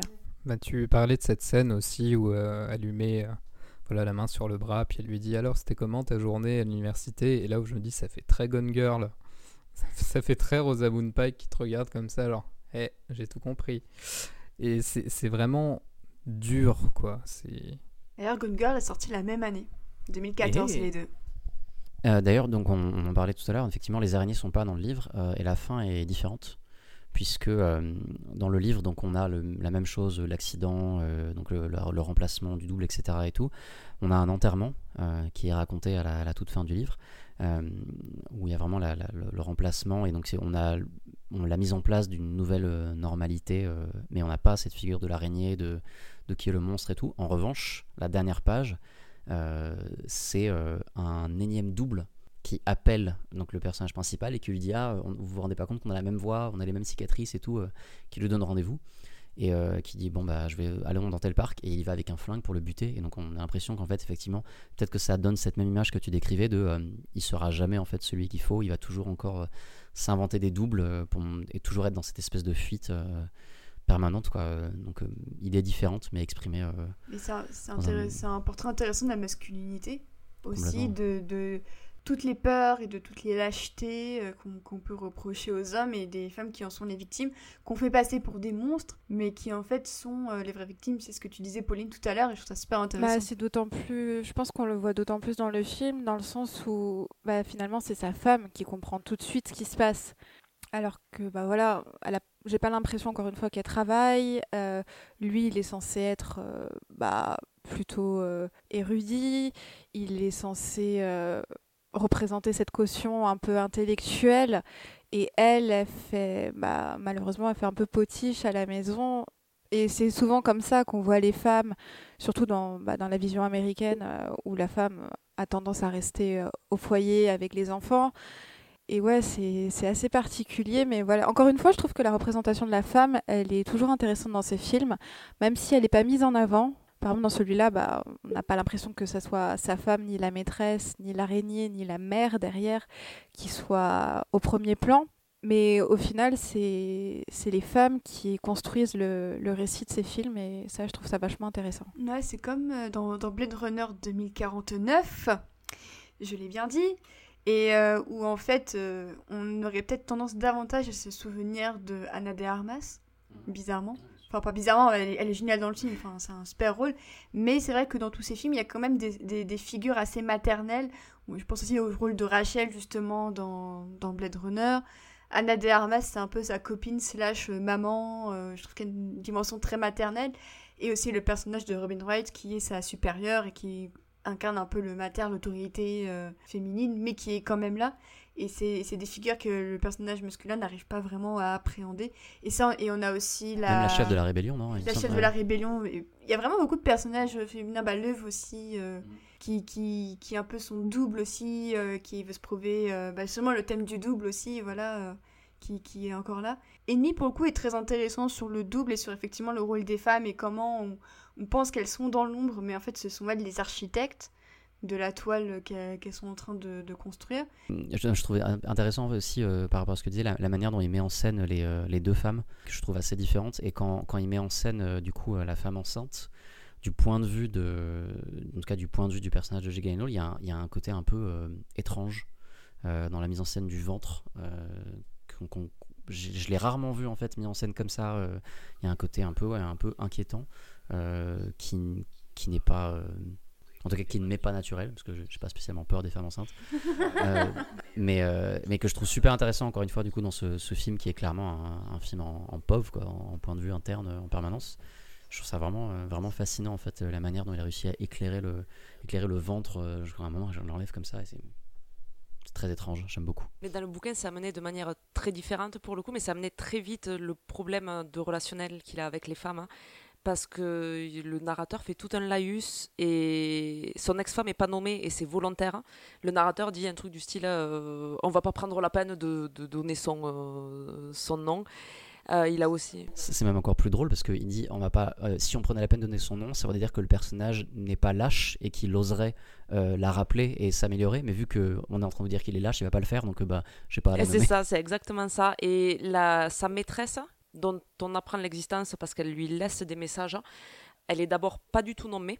Alors qu'il y a un message aussi du professeur de mathématiques qui lui est nommé. euh, et d'ailleurs, le personnage décide de, rappeler le prof de mathématiques, mais pas de rappeler euh, sa maîtresse. Et il y a vraiment une gradation. D'abord, euh, elle n'est pas nommée, puis après, on dit c'est sa maîtresse. Et puis après, je crois qu'il donne son nom. Oui, oui, c'est ça, c'est Maria de quelque chose, il me semble. Et ça s'étale sur plusieurs pages, forcément. Et ça met vraiment longtemps à, s'installer. Et en même temps, à la fin, on a une idée très claire du fait que le personnage a un gros problème dans sa relation avec les femmes. Oui, c'est ça. Dans le livre, je trouvais que c'était très cinglant. Enfin, que le narrateur était très cinglant envers le personnage et qu'il ne se gênait pas pour se dire en fait, c'est un gros con avec les femmes, mais constamment. Et dans le film, je trouve que ça se voit aussi dans le rapport qu'il entretient avec Mélanie Laurent et Sarah Gadon, où Mélanie Laurent, euh, on a plus l'impression qu'elle subit les choses, que c'est sa chose sexuelle même, puisqu'il y a une scène où elle le ouais c'est ça c'est toute une répétition. On sent que c'est la maîtresse que c'est l'objet sexuel euh, voilà il y a même une scène où elle le repousse tout de même ou du moins ce que ce qu'il fait ne lui convient pas. Donc il y a cette notion de consentement qui n'est pas très très respectée pour le coup. Alors que je trouve qu'avec Sarah Gadon on voit que c'est elle qui prend le contrôle et que c'est la femme qui reprend le contrôle qui comprend ce qui s'est passé et qui essaie de ramener son mari à elle je trouve que en plus c'est voilà deux femmes blondes donc on se dit tiens c'est exactement les deux mêmes c'est tout con, mais euh, voilà. Mais euh, je trouve cette, euh, vraiment cette opposition entre Sarah Gadon et Mélanie Laurent très intéressante. Je trouve que les deux sont très, très bonnes dans le film. Ouais, c'est vrai que un, c'est un des derniers rôles à enfin, à la- aux US de Mélanie Laurent. Elle a fait Six Underground depuis. Insaisissable où elle conduisait alors qu'elle ne sait pas conduire parce qu'elle n'a pas le permis. Elle a réalisé Ga- Galveston, ouais. Galveston qui s'est vautré complètement malheureusement. Elle a joué dans Opération Finale aussi. Oui, c'est vrai. Voilà, mais elle est euh, complètement insignifiante dedans. Elle, a... elle doit avoir cinq lignes de dialogue et son personnage n'existe pas. N'oublions pas qu'elle est curieuse de tout, de toute façon. Je, je pense clairement qu'elle fait des rôles pour financer ses films en vrai.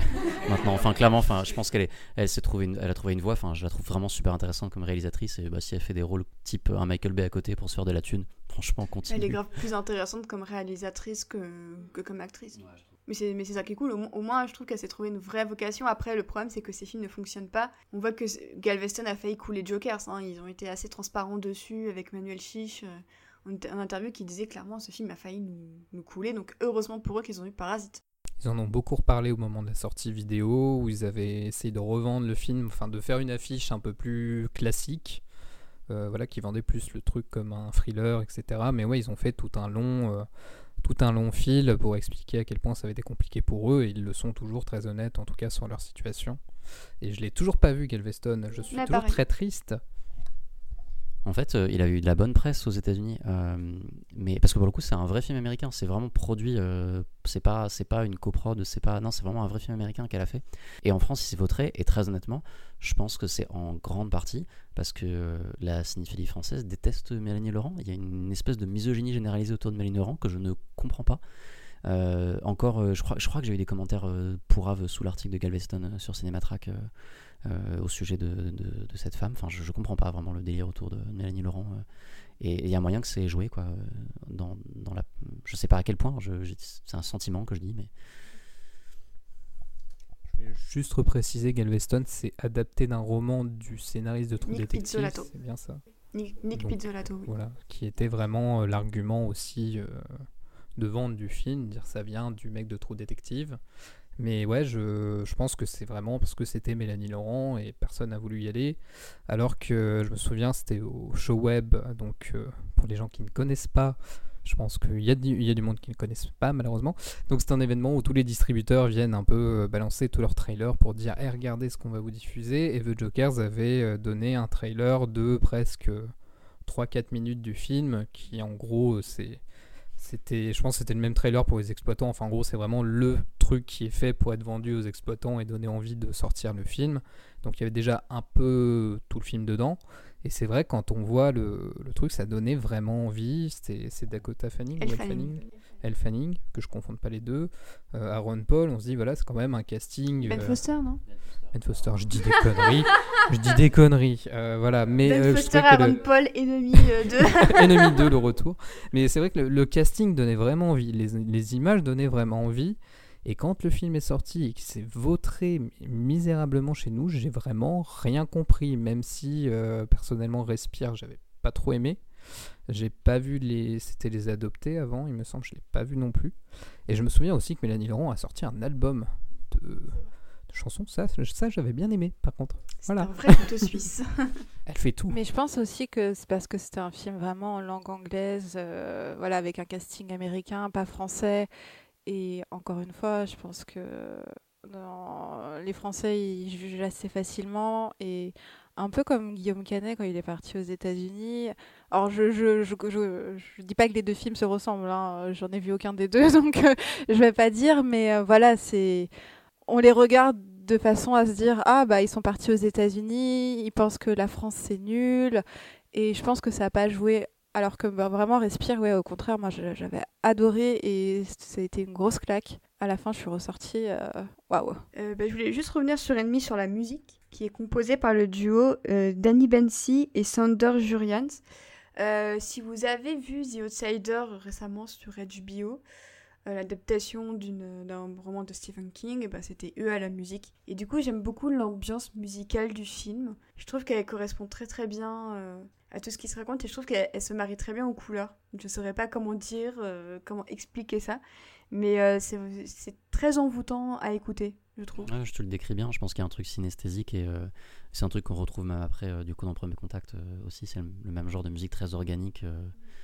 c'est un délire. J'avoue que je l'écouterai pas forcément pour le plaisir, mais, mais à l'image, ouais, ça, ça se marie bien. Ouais, c'est- mais, mais en tout cas, la musique, c'est un des gros points forts aussi de Denis Villeneuve. Même si je crois qu'il n'a pas collaboré avec ce duo plus tard, parce qu'il est passé à une collaboration pleine avec euh, le regretté euh, Joan Johansson, dont on parlera pour, euh, pour Premier Contact, et avec sa collaboration avec Hans Zimmer. Donc bon, voilà. Euh, je pense que vous avez tout compris de ce que je pensais de, de Hans Zimmer. C'est lui sur Dune ou pas? C'est lui. Et c'est pour ça qu'il a refusé de faire Tenet de Christopher Nolan. Ok. Très bien. Et que c'est Ludwig Göransson sur Tenet. Putain, il gagne au change. On est d'accord. Mais, euh, mais en tout cas, ouais, c'est vrai que j'aime vraiment beaucoup, beaucoup la musique d'Ennemi. Rappelons aussi que Hans Zimmer a été appelé en renfort sur le James Bond après que le compositeur initial soit parti, dont le nom m'échappe, mais qui a fait la musique de Skin et euh, de Wendy et Les Bêtes du Sud Sauvage. Euh, Dan. Qui sont euh, deux- Ouais, Dan Romer. Dan Romer, ouais.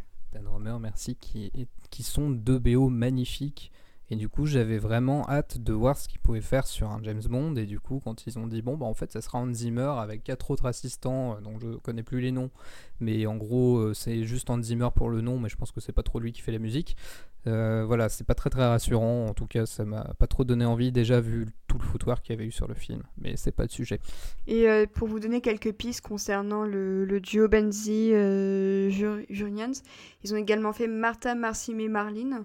Euh, ils ont fait Ozark aussi récemment, apparemment la BO très bien. J'ai pas vu Ozark, hein, donc je pourrais pas vous dire. Euh, mais après, c'est surtout des trucs un peu confidentiels. Ils ont pas fait énormément de, de blockbusters. Et là, effectivement, je vois pas mal de petits films, euh, mais vrai, c'est vraiment. En même temps, Ça Enemy, reste très confidentiel. Enemy, c'est confidentiel aussi, quoi. C'est pas, c'est pas un blockbuster. Oui, c'est vrai. Mais, mais j'aime bien leur atmosphère un peu low-key qui se, qui se marie bien à, à l'ambiance.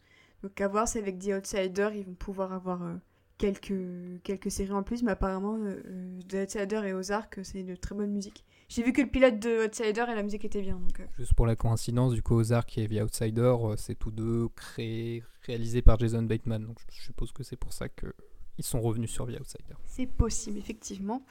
Euh, bah écoutez, euh, je pense que sur Ennemi, on a été, euh, on a été au, au complet. Est-ce que vous aviez peut-être un dernier mot à rajouter sur euh, les thèmes du film, la mise en scène Parce que c'est vrai que là, depuis le début, on, on, parle pas trop de mise en scène, on parle de couleurs et de casting. Est-ce que la mise en scène de Ennemi, euh, vous la situeriez où sur une échelle de euh, du moins bon Denis Villeneuve au meilleur Denis Villeneuve? Pour rester dans les trois dont on parle là, pour moi, c'est celui qui est le moins maîtrisé. La réalisation de Premier Contact, il m'a fallu un temps pour, pour, y aller.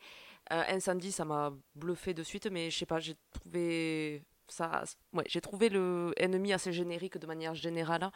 Surtout parce que je pense j'avais des attentes, parce que j'avais enfin compris qui était Denis Villeneuve et ce qu'il pouvait faire. hein, Et, euh, et oui, ça, après, c'est peut-être dû au type de film, qui n'est pas ma tasse de thé à la base non plus. Donc, euh, Je vais me poser tout de suite du coup, euh, puisque du coup je trouve, je trouve la mise en scène d'incendie assez. euh, Non, euh, Ennemi. eh, pardon, de- non non d'incendie Ah, mal- mal-. Ah. malhonnête et, et malvenu. Là où euh, là où Enemy, je trouve ça beaucoup plus cohérent avec son propos. Euh, c'est très c'est très. euh, en fait, tu disais par rapport au livre, ça va vite, mais en vrai, le film est très lent. Ouais, C'est est très, lent, posé, ça s'installe, on t'installe dans une ambiance très poisseuse euh, et, le, et que ça passe beaucoup par le, par le, par le montage. Euh, je, je trouve la mise en scène d'Enemy, euh, c'est ça en fait qui fait que j'aime bien le film. euh, autant le sujet en soi, j'en ai, ouais, c'est un sujet comme un autre, mais la mise en scène, c'est ça qui me parle et je trouve qu'il y a une vraie proposition qui, qui m'intéresse, euh, qui m'intéresse dans le film. Quoi. Là où, pour le coup, j'en suis plus réservé sur, euh, sur Incendie euh, que j'aime pas. T'es d'accord avec ça, Gabin? J'ai rien à rajouter. Et Pauline, peut-être un petit mot euh, sur, euh, sur la mise en scène euh? Bah après, moi, c'est pas ce que je regarde en premier. J'avoue que c'est pas pas fait d'études euh, dans le cinéma ni rien, donc. T'as euh, pas besoin d'avoir fait d'études pour parler de mise en scène. Ouais, je sais, mais voilà, j'ai pas trop le crédit derrière. Donc euh, pour moi, c'est pour moi la réalisation de d'incendie était beaucoup plus forte que celle d'Ennemi. Mais après, au final, même si Ennemi c'est un des films bah, que j'aime le moins de sa filmo, je trouve que ça reste quand même, en la- en l'ayant revu hier, euh, ça reste compréhensible quand on a compris qu'on a compris tout. Mais voilà, mais il reste peut-être un peu trop lent pour moi. Et c'est vrai que hier soir, je suis repassée un peu vite sur euh, certaines scènes parce que voilà, ça n'avait pas le, rythme euh, que moi j'aime bien dans, ces films. Très bien. Bah écoutez, on vous invite à essayer de déchiffrer le, roman de José Saramago. Bah, le film est disponible en France sur Prime Video, si mes souvenirs sont exacts.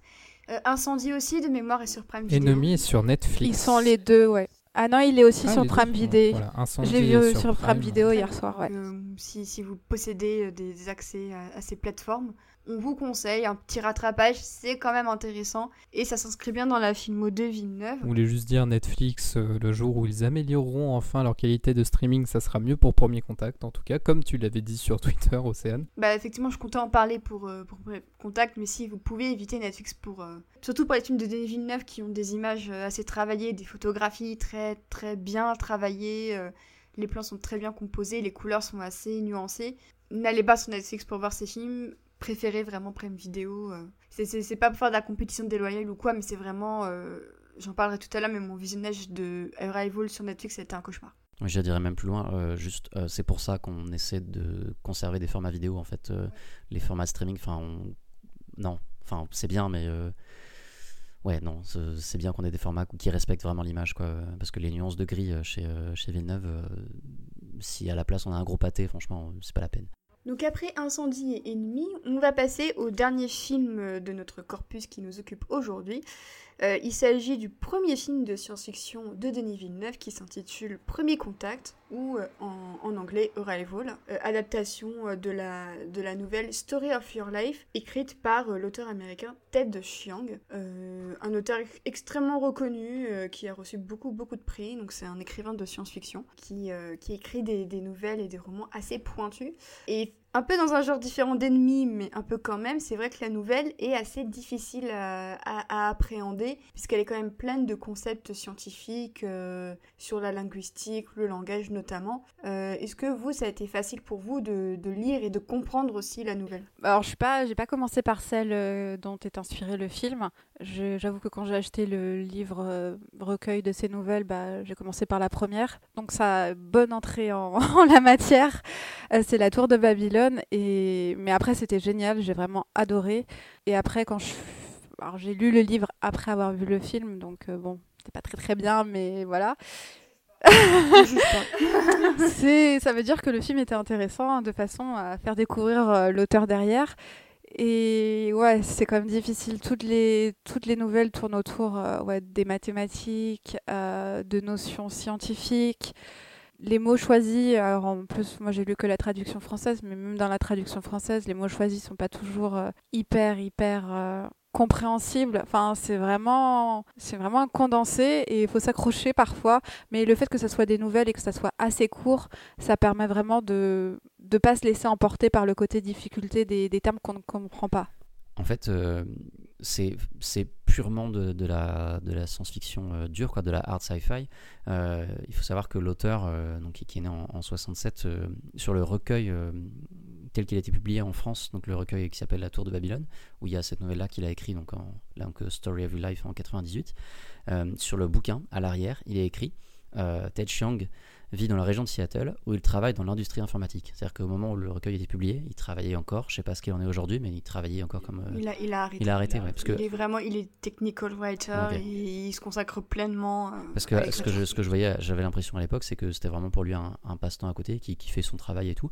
Et pour le coup, c'est vraiment un scientifique. Euh, donc effectivement, c'est pas forcément simple à lire dès le début si on n'est pas habitué à ce type de littérature qui, qui quand les quand elle veut vraiment aller chercher la science, elle est effectivement, euh, elle va vraiment chercher la science. Quoi. Donc il faut, faut être habitué à ce genre de, concept. Euh, Quand il explique le- les principes variationnels et qu'il parle du théorème de Fermat, euh, il faut s'accrocher un peu pour euh, rester là-dessus, euh, ne serait-ce que... Moi, la partie linguistique, ça me dérange pas, euh, je suis linguiste de formation. Mais je veux dire, même si on est très très nul en maths, parce que je suis très très nul en maths, bah, parce qu'il a une nouvelle sur euh, les maths aussi, et sur, euh, enfin, qui est merveilleuse, il faut vraiment la lire. Mais même si vous êtes euh, anti-maths ou que ça rentre pas, sincèrement, euh, bah, les nouvelles elles passent. Et on arrive quand même à avoir la compréhension derrière, parce que c'est déjà très bien écrit. Et euh, c'est bien amené aussi. Bah, ce qui est intéressant aussi sur ça, c'est que en fait la science n'est pas venue en premier sur le concept, puisque son idée de départ, ça a été euh, j'ai envie d'écrire une histoire sur quelqu'un qui sait déjà euh, ce qui va arriver à son enfant, et dans ce cas-là, qu'est-ce qu'elle décide Donc une réflexion sur le déterminisme. Et à partir de cette idée, il s'est dit bon, comment est-ce que je peux la mettre en forme? Qu'est-ce que je peux imaginer? Donc il a d'abord imaginé les aliens, puis il a ensuite imaginé passer par le langage, et il est passé donc sur la, sur la, théorie donc de, je sais plus comment s'appelle, de Varf. euh, plus le nom, qui, est cité dans le film, euh, la théorie de linguistique qui dit que euh, la manière de réfléchir est influée par le langage, qui est une théorie qui est complètement, qui est complètement démodée, que plus personne ne croit aujourd'hui, mais qu'il a voulu utiliser parce qu'elle était pratique pour, pour l'écriture. Quoi.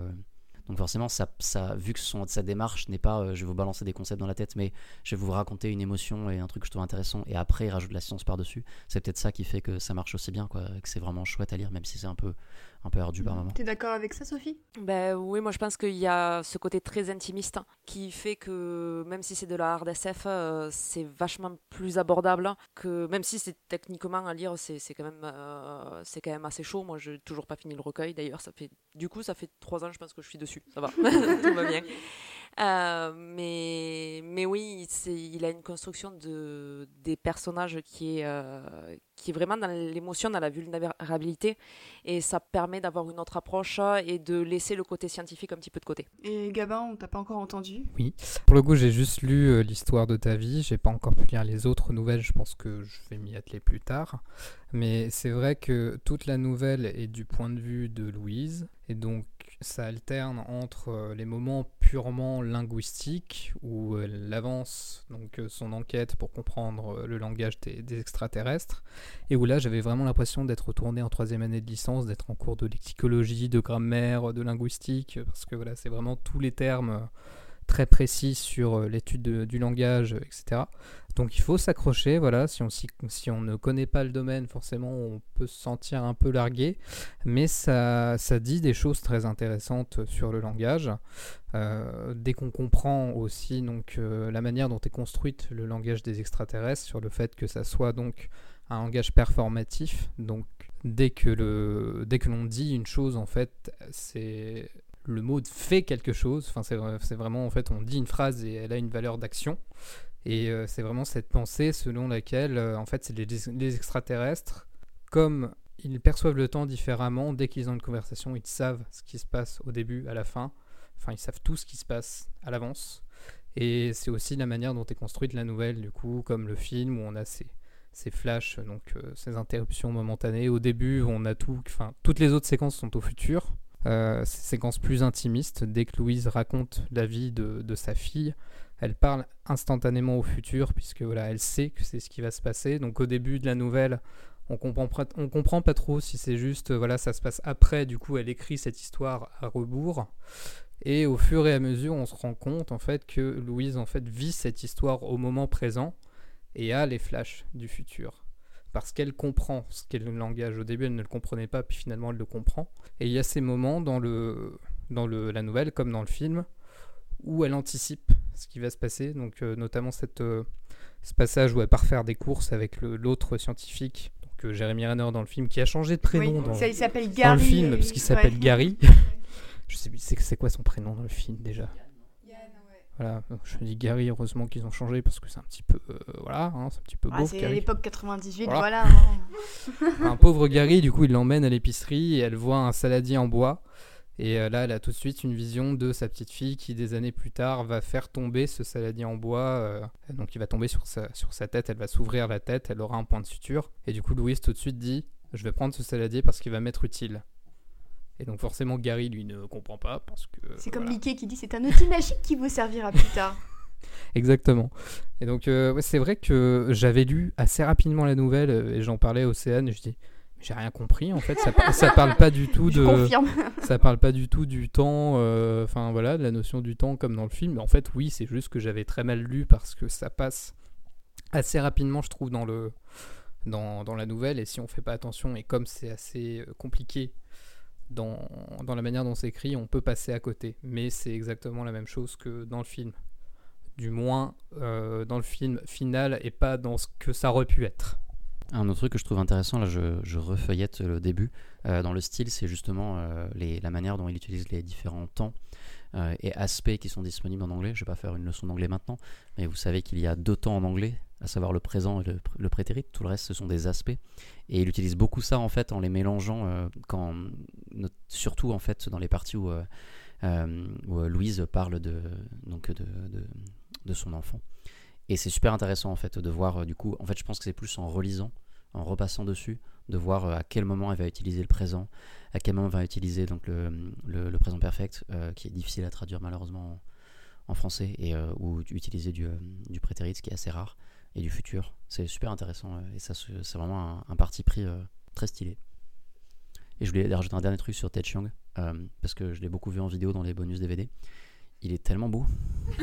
oui, alors j'allais le dire. Euh, il est trop canon, c'est un scandale vraiment. Genre, euh, il a un look de daddy et euh, Ted Chiang, si tu m'entends. Euh, J'irai pas jusque là. Mais, c'est vrai qu'il est, il est grave élégant. en fait, je m'attendais vraiment. C'est un peu bête de ma part, mais je m'attendais vraiment au prototype du nerd et tout ça. Et en fait, le mec est super élégant et très simple, mais super élégant. Et euh, Ouais, googlez maintenant, regardez ses photos et tout avec ses cheveux attachés en arrière. Avec ses cheveux attachés, lunettes. ouais. avec, ses, avec ses petites lunettes, mais c'est Vraiment de la qualité. vraiment de la qualité. Euh, alors, je crois que Gabin, tu voulais un peu revenir sur la carrière du scénariste euh, du Euh, oui, film. Juste avant, je voulais juste dire que je trouvais ce que disait Renaud très intéressant sur l'utilisation du temps. J'ai pas vu, pas vu les photos de Ted Chiang. Désolé Ted, si tu m'entends, j'ai pas encore vu à quoi tu ressembles, donc je ne peux pas encore t'aimer. Enfin, pas de cette manière. Euh, mais euh, moi, je l'ai lu en français, du coup, et je trouve déjà que la, traduction a pas dû être simple de base, puisque, bah, on, l'a dit, euh, c'est des mathématiques, c'est de la science, c'est de la linguistique pure. Mais justement, je, serais très intéressé de la lire aussi en, anglais pour voir justement la manière dont sont utilisés les temps et les aspects, etc., comme le disait Renaud. Et oui, je voulais parler du scénariste du film qui est Eric Eiserer, qui est vraiment l'une des plus grandes plumes d'Hollywood, puisqu'il nous a donné Bloodshot cette année avec Vin Diesel. Voilà, euh, il a aussi fait euh, Bird Box de Netflix, donc avec Sandra Bullock qui voit rien. Euh, Destination Finale 5, qui étrangement est quand même l'un des moins pires. Le remake préquel de The Thing, Dans le Noir, qui était une immense merde. Et le remake aussi de Des Griffes de la Nuit, enfin l'un des 36 remakes du film. Et du coup, pour une fois dans sa vie, Eric Eiserer a fait un bon script Et- avec Premier ouais. Contact. Et en plus, de ce que j'ai compris, le script était prêt avant que Villeneuve n'arrive sur Oui. le projet. C'est ça, c'était prêt euh, très longtemps avant. Et il y a eu un très grand travail de collaboration entre Villeneuve et Eiserer. Et c'est ce que Eiserer dit dans une, te- dans une interview. Euh, il dit c'est pas le, la relation habituelle où c'est juste euh, le réalisateur qui prend mon script, qui n'en a rien à faire de, de moi, qui fait son film et voilà. Là, il y a vraiment eu un travail de réécriture entre, entre les deux hommes qui se rencontraient tout le temps. Et quand euh, Villeneuve a décidé d'accepter le film, il a dit à, à Eiserer, ouais, on est mariés maintenant. Voilà. Pour rajouter un tout petit peu de détails sur l'histoire, euh, donc, c'est, Villeneuve voulait absolument faire un film de SF. Ça faisait un moment qu'il en parlait. On a parlé tout à l'heure. Voilà, il, il adore la SF et euh, on lui a proposé en fait la nouvelle. Euh, et, il a dit oui, trop bien, euh, génial. Par contre, aucune idée de comment on adapte ça en film. Donc il est parti faire Prisoners. À ce moment-là, euh, Eiserer a écrit le script et c'est en sortant de Prisoners euh, euh, non, de, il faisait Sicario, je crois. Euh, et en sortant de ça, en fait, qu'il a vu le, script et qu'il a fait ah ben en fait t'as complètement réussi. Bon par contre, faudra changer plein de trucs, notamment la fin, pour beaucoup de raisons. Mais globalement, c'est- il avait réussi à donc euh, même si apparemment voilà c'est pas le meilleur scénariste, il avait réussi à trouver comment rendre une nouvelle qui est très très directe, très très structurée. Ouais, c'est ça, quasiment natal, et qui il a, il a réussi à en faire. Et ce qui fait, pour moi, la réussite du film, il a réussi, à en- ils ont ensemble, ils ont réussi à en faire euh, quelque chose qui est à mi-chemin entre euh, une œuvre intelligente qui stimule euh, le, le spectateur et du grand public. euh, voilà, c'est du grand spectacle intelligent, quoi. C'est euh, un peu comme l'a été Jurassic Park bien avant, mais c'est un style très différent. Je trouve que c'est quelque chose de très proche, quoi. Je pense que c'est à l'époque de Arrival que des gens ont commencé à faire la comparaison entre Spielberg et Villeneuve. Et qu'on on commençait un peu à les voir passer alors que je trouve que les deux n'ont pas forcément le... Enfin déjà, il, faut, il manque un peu un point de carrière à Villeneuve. Oui, puis Qu'en euh, plus, c'est Tobé. Oui, voilà, les deux sont très bien, mais dans deux styles différents. Je comprends pas du tout, en fait, Mais dès qu'il y a de la SF, hein, mais en fait, dès qu'il y a de la SF un peu humaniste, j'ai l'impression que directement on, ra- on, on rapproche ça de Spielberg. Non, je comprends, mais enfin, d'après ce qu'on a dit sur Villeneuve avant, enfin, c'est quand même un mec qui fait des films super noirs, super cyniques et tout. Enfin, Spielberg, il connaît pas le second degré, genre il s'arrête à, enfin, il a une- un rapport à l'émotion qui est très particulier. euh. Ok, bon, très bien. Je suis ravi de savoir que les gens disent des trucs. euh, Oui, non, mais moi, je, moi, je suis pas éclaté. forcément d'accord avec ça non plus, mais je, mais- je mais rapporte juste on- ce qui a été sait, dit, tu on, vois. on sait, on sait que t'es pas d'accord. Euh, vous, vous avez entendu parler comment du film? C'était au moment des bandes annonces avec les avec les, les vaisseaux chelous. Vous vous êtes dit mais qu'est-ce que c'est? C'est des suppositoires ou des vaisseaux aliens? Ou comment ça s'est passé? Euh, j'ai dû voir la bande-annonce. Du coup, bah, j'avais déjà vu Sicario. Et donc, je m'étais dit, ok, c'est Denis Villeneuve, Denis Villeneuve, j'y vais. Et donc, je l'avais vu euh, au Forum des Images à une projection du Club 300, donc, qui est un club fondé par Allociné qui rassemble des blogueurs qui sont invités. Donc, il y a des projections en avant-première. Je vois Renaud qui. Qui, euh, voilà, qui n'a pas l'air d'aimer le Club 300 parce que Cinématrack n'y est pas convié. Ah, ça y est, c'est bon. Maintenant, Cinématrack est au Club 300. Mais euh, voilà, c'est toujours des, des séries d'avant-première et on demande l'avis du public à la fin. Et après, le film obtient le label Club 300 ou pas. Euh, je sais plus combien de temps avant la sortie c'était cette fois, puisque parfois c'est un mois avant ou juste quelques semaines. Alors, j'ai vu le film en Angleterre, parce qu'à l'époque, je vivais en Angleterre. Quelle chance. Euh, bah, c'était marrant, parce que du coup, moi, j'ai découvert le film, c'était un double feature, Nocturnal Animals et Arrival. Donc, autant dire que j'ai passé la meilleure journée de ma vie C'était avec euh, la Amy soirée Adams. Amy Adams, ouais. Et euh, ça, c'était en novembre. Et je crois que la projection du Club 300 était quelques jours avant. Et le film avait une avant-première au Comic Con de Paris à l'époque. Et il était sorti, je crois, en décembre, pour, euh, à pile à temps pour euh, les, les tops de fin d'année, pour t'indiquer un petit peu. Et du coup, bah voilà, je l'ai vu à cette séance-là et j'ai été tout de suite soufflé aussi parce que déjà la, la salle 500 du Forum des Images, c'est l'un des meilleurs lieux de projection de Paris. Et aussi parce que le film était tout simplement époustouflant visuellement et aussi dans ce qu'il racontait, je trouvais. Du coup, maintenant que j'ai lu la nouvelle, je trouve que c'est vraiment une très bonne adaptation en tout cas. Euh, et vous, les filles, comment vous avez découvert Arrival Euh, je l'ai loupé au cinéma. Je sais pas comment j'ai fait parce que je voulais y aller, mais euh, je l'ai pas vu. Et, euh, et comme après j'ai un côté un petit peu trop méthodique, vu que je l'avais loupé au cinéma, je me suis dit il faut absolument lire la nouvelle hein, avant de regarder le film. Tant qu'à faire. C'est ce que j'ai fait. Du coup, j'ai un soir, en sortant du taf, j'ai fini la nouvelle et dans la foulée, j'ai regardé le film. J'ai pas aimé et je l'ai revu une deuxième fois. Je sais pas trop pourquoi. euh, il y a quelques mois, voilà. Mais j'en avais entendu parler. Ça, ça oui. Et Denis Villeneuve, je savais qui c'était. Et j'aime beaucoup Amy Adams. Donc euh, voilà, c'était vraiment un incident, euh, un accident de malheureux de pas l'avoir vu au cinéma. Toi, Pauline, t'es- t'es- tu vas voir tous les Villeneuve depuis, Voilà. euh, depuis Perpète. Et du coup, Ouais, c'est ça, je- c'est- c'est- ouais, bah, c'était la suite évidente. Bah, y avait un nouveau film euh, du réalisateur, donc euh, j'y suis allée. Après, je pense que, si je me rappelle bien, j'ai quand même beaucoup aimé la bande-annonce. Voilà, sur euh, j'avais un peu plus de réserve et voilà, je l'ai un peu moins aimé. Donc là, j'étais contente de le voir dans un style euh, complètement différent et avec, et ouais, avec de, de la science-fiction qui avait l'air déjà, déjà dans la bande-annonce humaniste et beaucoup plus ouverte à ce qu'on peut voir ailleurs. Euh, moi, c'était avec ma, meilleure amie, parce qu'on était tous les deux assez accros au cinéma de Villeneuve, donc euh, comme toi, on allait voir euh, les films quand ils sortaient. Donc on était allé à l'UGC Montparnasse et je me souviens pas d'avoir vu la bande-annonce. Peut-être que je l'avais pas vue, je sais pas. Je me souviens des affiches et complètement soufflé déjà pour une raison majeure qui est, bah, je, je l'ai dit tout à l'heure, je suis enseignant, donc j'ai une formation de linguiste. Donc c'est la première fois que je voyais la langue abordée comme ça dans un film de SF, donc ça m'a fait péter un câble.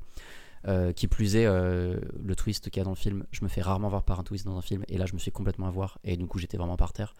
Et puis c'était formidable, c'était, euh, je pense que c'était une des séances les plus agréables de, ma vie, ce film-là, c'était ouf. Surtout que moi, je, l'ai vu euh, à Londres, donc il n'y avait pas de sous-titres. Donc toutes les notions de linguistique, en fait, c'était moi qui... Bah, je suis quasiment bilingue, donc ça allait. Mais du coup, j'ai vraiment, moi aussi, revécu mes années euh, Sorbonne, où j'étudiais la linguistique, et ça m'avait fait foirer mon année.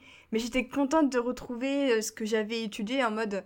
Ah ouais, parfois ça sert finalement, donc dans un film de SF, mais c'était super touchant de, de voir comment ils, ils essayaient de créer ce dialogue. En fait, là, il y a une séquence dans le film, euh, c'est vraiment un montage, euh, une sorte de clip, où on a les avancées euh, petit à petit avec une voix off de Jeremy Renner qui explique leurs avancées.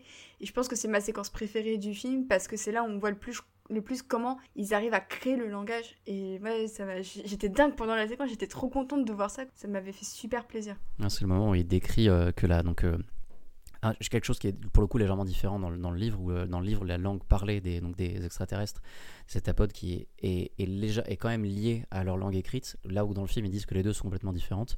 Et donc ils, analysent l'écriture écrite, qui sont donc des cercles. Et donc euh, Jeremy Renner dit euh, que vu qu'ils écrivent comme ça d'un seul coup, ça veut dire qu'ils ont conscience du début et de la fin en même temps. Et il donne cette comparaison, il dit essayez d'écrire une phrase euh, en commençant de la main gauche et de la main droite des deux côtés, vous n'allez pas y arriver parce que vous ne savez pas forcément où est-ce que vous allez. Et eux en sont capables parce qu'ils ont une vision différente du temps. Et cette séquence, elle est, elle est, elle est trop C'est bien. ça. Et puis c'est une nouvelle et un film aussi qui aborde le thème du déterminisme, qui a été revu d'ailleurs récemment dans Devs et dans la saison 3 de Westworld. Donc euh, inutile de dire que Devs euh, écrase euh, Westworld à, à plate Je suis tellement pas d'accord, mais on va pas lancer ce débat aujourd'hui. Non, mais on le lancera en off. N'hésitez pas à dire si vous êtes Team Océane ou Team Renault sur ce débat. Mais euh, c'est vrai que le déterminisme, c'est un, c'est un thème très compliqué. Il est très facile de se foirer dessus. Et la nouvelle, comme le film, arrive à bien s'en sortir là-dessus. Est-ce que tu es d'accord, Renault, sur. euh, C'est de la bombe, c'est tellement bien, c'est incroyable. Enfin, c'est un des concepts les plus intéressants à explorer. Euh, dans, les, dans les bonus, donc ils essaient, il y a, il y a dans les bonus du DVD, il y a un passage où ils essaient d'expliquer toute la science qu'il y a derrière. faut s'accrocher parce que c'est pas simple euh, tout le délire. Et, euh, et donc à un moment, il y a un type qui explique que donc les principes variationnels qui sont, explorés dans le film sont qu'on a tendance à penser en termes de causalité. Donc je tape sur la table maintenant, donc je fais tomber une pâtisserie au citron sur le sol. On a un lien de cause à effet. Mais ça, c'est la manière dont on a de penser. Et dans le principe variationnel, on étudie le début, à savoir il y a une assiette sur la table, et la fin, les gâteaux sont écrasés par terre, et on essaie de relier les deux points. Et c'est en explorant cela qu'on va pouvoir réfléchir à voir le temps différemment. Et, donc après, ils explorent l'idée que grâce à la science, on peut connaître l'avenir et que c'est, il, est tout à fait logique de connaître l'avenir comme on connaît le passé, puisque par exemple, une goutte d'eau qui va dans un nuage, on connaît son futur, on sait qu'elle va tomber. C'est, un fait. donc ils partent de ça pour aller explorer l'idée du déterminisme chez les gens et de savoir, euh, on sait ce qui va arriver, du coup qu'est-ce qu'on fait, comment on vit, euh, comment on vit cette chose. Et moi je trouve ça incroyable et extrêmement bouleversant euh, dans le film. Et l'une des, différences entre la nouvelle et le film, c'est la manière dont la fille de Louise meurt. Euh, dans le film, on apprend que c'est à cause d'une maladie, tandis que dans la nouvelle, c'est dans un accident de voiture. Et les deux moyens de, mort de la fille de Louise sont deux variations du déterminisme qui sont très intéressantes. Et on en discutait en off tout à l'heure avec, euh, avec Gabin, et on était d'accord pour dire que la maladie était peut-être euh, plus frappante dans l'idée de parler de déterminisme que l'accident de voiture. En tout cas, ce que dit Horror quand il a donc réécrit cette partie de l'histoire, c'est que c'était pour renforcer en tout cas le personnage de Louise et donner davantage l'impression qu'elle a un choix à faire, se dire est-ce que je veux vraiment vivre ça en sachant que mon enfant va être malade, que ça va détruire ma famille, que ça va me détruire moi, et euh, même si voilà dans la nouvelle ça va tout autant détruire sa famille, là c'est d'autant plus dur en fait. Mais euh, j'ai pas l'impression que ça, renforce plus que ça, puisque dans les deux, tu sais que l'issue est tragique. Bah, je trouve que la maladie, c'est quand même plus. Euh, enfin, je trouve ça plus impactant qu'un accident de voiture. Parce que la maladie, en plus, elle, elle, elle voit sa fille dépérir, alors que l'accident de voiture, c'est d'un seul coup. Mais je trouve que le thème de la maladie, on voit le début du film où elle apprend et elle va à son chevet, tout ça, et je trouve que ça renforce vraiment la dimension dramatique. Après, il y a aussi plus de flash euh, de sa fille dans la nouvelle que dans le film. Et je me souviens aussi de l'un des premiers plans, il me semble, du film où on voit Louise qui est dans un couloir d'hôpital qui est en, arc de cercle. Et c'est déjà euh, annonciateur du langage des heptapodes et du fait que c'est une boucle. Et voilà, c'était déjà très très bien pensé. Et je me souviens de ce que disait Denis Villeneuve donc quand il a, choisi Bradford Young euh, en directeur photo. Il voulait quelqu'un qui n'avait jamais fait de film de science-fiction, tout comme lui n'avait jamais, jamais fait de film de science-fiction, pour, euh, je pense, alterner donc ces scènes très terre à terre, donc de l'analyse, de la rencontre avec les extraterrestres, et les scènes de flash qui sont beaucoup plus intimistes, plus fantasmagoriques, en tout cas dans la lumière. dans toute la manière dont c'est filmé, c'est un peu plus onirique. Du moins, c'est l'impression que j'en avais. Et aussi parce qu'il nous a mis du Max Richter, et du coup, comme il a mis du Max Richter, j'étais en train de pleurer comme une madeleine. Qui contraste complètement avec la musique de, de Johan Johansson, pour le coup, qui est très imposante, je trouve. En tout cas, ça, retranscrit beaucoup plus l'identité des extraterrestres que là, la musique de Max Richter, qui est pleinement, c'est les violons, c'est la grosse émotion. C'est pas du tout la même identité entre. il y a vraiment deux entités, deux identités différentes dans le film. Et euh, c'est intéressant que tu parles de Bradford Young parce que il a ensuite dirigé la photographie de euh, Solo, le film Star Wars, et donc beaucoup de gens ont dit que c'était euh, c'était très sombre et qu'on voyait rien. Et, euh, mais en soi, sa photo, elle est intéressante dessus, quoi. C'est plus, plus des erreurs derrière, quoi. C'est ça, d'étalonnage. Ou... Et avant Arrival, euh, il avait également fait Selma d'Ava Duvernay. Et c'était une de ses plus grosses cartes de visite, c'était clairement Selma. D'ailleurs, il a continué avec elle, puisqu'il a fait aussi sa mini-série When They See Us sur Netflix. Tout à fait. C'est un des directeurs photo, je trouve, les plus intéressants à Hollywood actuellement. Et je sais pas ce qu'il fait actuellement, mais j'ai l'impression que depuis Solo, et... il, a, fait See Us. Mais c'est ça, c'est ça. mais enfin, moi, je trouve c'est un des plus intéressants quoi. J'aimerais ah, voir plus euh, il est vraiment super cool. Euh, et, c'est super intéressant parce que le film est très gris euh, on en parlait tout à l'heure donc des, nuances qu'on a à l'image. Et c'était vraiment une volonté de Villeneuve où il, en fait il a dit je veux vraiment que à l'image il a utilisé le terme slightly boring. Faut que ce soit faut que ce soit un peu chiant quoi. Faut que ce soit un peu ennuyeux faut pas que ce soit donc euh, et, vraiment, le plan qui m'est resté pendant longtemps après avoir vu le, film la première fois, je sais pas ce que vous en pensez, c'est quand, euh, quand euh, ils vont visiter le vaisseau, enfin Louise va visiter le vaisseau pour la première fois, qui monte jusqu'au vaisseau, et il y a un plan sur les mains, et donc il y a la main qui va toucher le. Il y a vraiment. C'est palpable, quoi. On, c'est limite, c'est comme nous, on sent, le, on sent vraiment cette texture de, vaisseau qui est fait d'une chose que personne ne sait ce que c'est. euh. ça, c'est aussi un truc que Villeneuve a rajouté parce qu'il il dit dans le. Alors, pour le coup, je trouve qu'il dit n'importe quoi, mais il dit dans le, dans le DVD que la science. euh, il trouve que les scientifiques sont un peu. Euh, prétentieux et un but de même parce qu'ils disent avec ce qu'on comprend sur Terre on peut expliquer le monde entier et genre bon c'est pas du tout comme ça que ça marche et les scientifiques sont les premiers à dire on sait pas mais bon tant mieux et du coup il a voulu inventer des trucs qu'on peut pas expliquer et c'est pour ça qu'il s'est dit bon on va mettre des vaisseaux qui ont cette forme là on comprend pas comment ils tiennent et on comprend pas pourquoi la gravité elle change à l'intérieur il a volontairement pas expliqué pour mettre des choses qu'on comprend pas et du coup malgré sa décision de départ que je trouve bête il a fait quelque chose qui est super intelligent et qui correspond tout à fait à, à une démarche scientifique Il y, a, il y a un plan, vous les filles, qui vous a peut-être plus marqué la rétine que les autres, parce que c'est vrai que le film regorge vraiment de, de plans et de money shots qui sont assez incroyables. Bah, je pense que c'est dans la, la dernière fois qu'elle va voir les, les aliens. Alors après, là, avec le visuel des effets spéciaux, euh, ses cheveux et tout, c'est un peu C'est un particulier. petit peu vieilli quand même. Ouais, mais, euh, mais je trouvais voilà, que toute cette blancheur qui bah, contraste avec tout le côté gris, euh, voilà, du fait que là, elles comprennent, même si sur le moment elles comprend pas, mais voilà, que ça mette euh, vraiment une coupure entre euh, eux et elle et ce qu'elle va pouvoir faire après.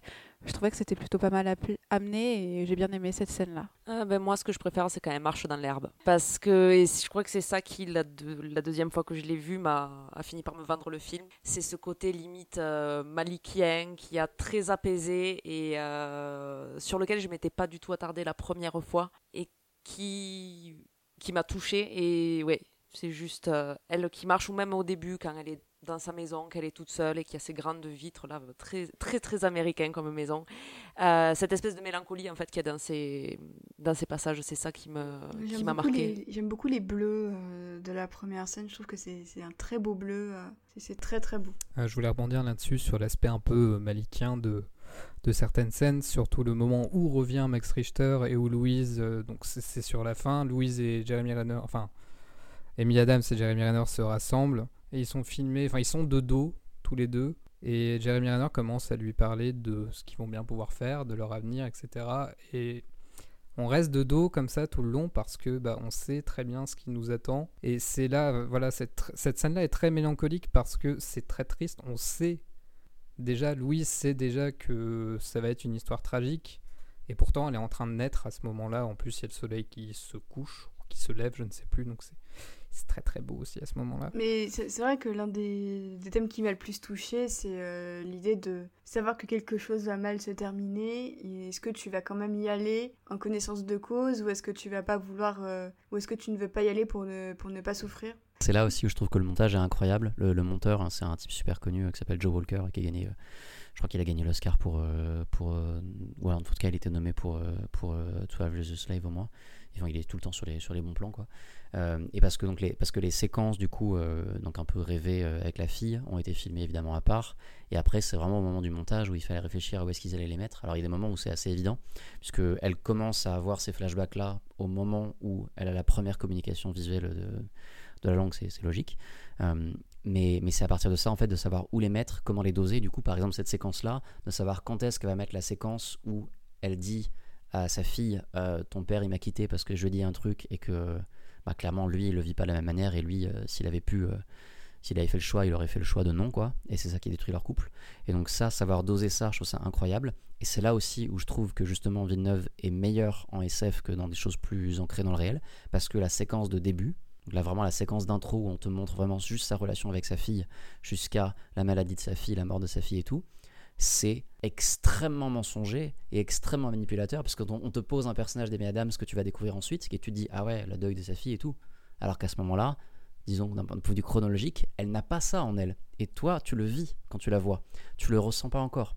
Donc le film te ment, mais le film te ment et pour moi, c'est pas un problème dans, ce cas précis-là, puisque justement, il t'amène vers cette vision, euh, cette vision euh, circulaire de la chronologie, du temps.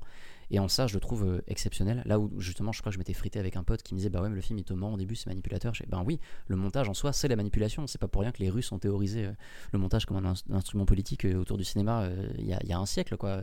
Mais là, pour le coup, ça marche et c'est intelligent et c'est trop bien, c'est ouf. Et en plus, je trouve que la première séquence m'a beaucoup fait penser à celle de là-haut. Et euh, en matière de on commence un film, on sait que l'un des protagonistes va mourir. Et même s'ils font effectivement après euh, là-haut, c'est toute une vie et tout ça, mais je trouve que la manière dont il arrive à résumer en 3-4 minutes toute une relation entre sa mère et sa fille, ça m'a beaucoup fait penser à, à là-haut. J'ai enfin retrouvé tout ce que je voulais dire. Bravo. Merci. Euh, en fait, je trouve que le, le film s'en sort bien mieux que la nouvelle qui présente l'arrivée des extraterrestres comme quelque chose de vraiment acquis. En fait, les extraterrestres sont là, on n'a pas l'impression que ça dérange plus que ça. Enfin, oui, les scientifiques essaient d'échanger avec eux, alors que dans le film, il y a tout de suite, euh, voilà, il y a des vaisseaux extraterrestres qui débarquent sur la Terre, c'est tout de suite la grande panique.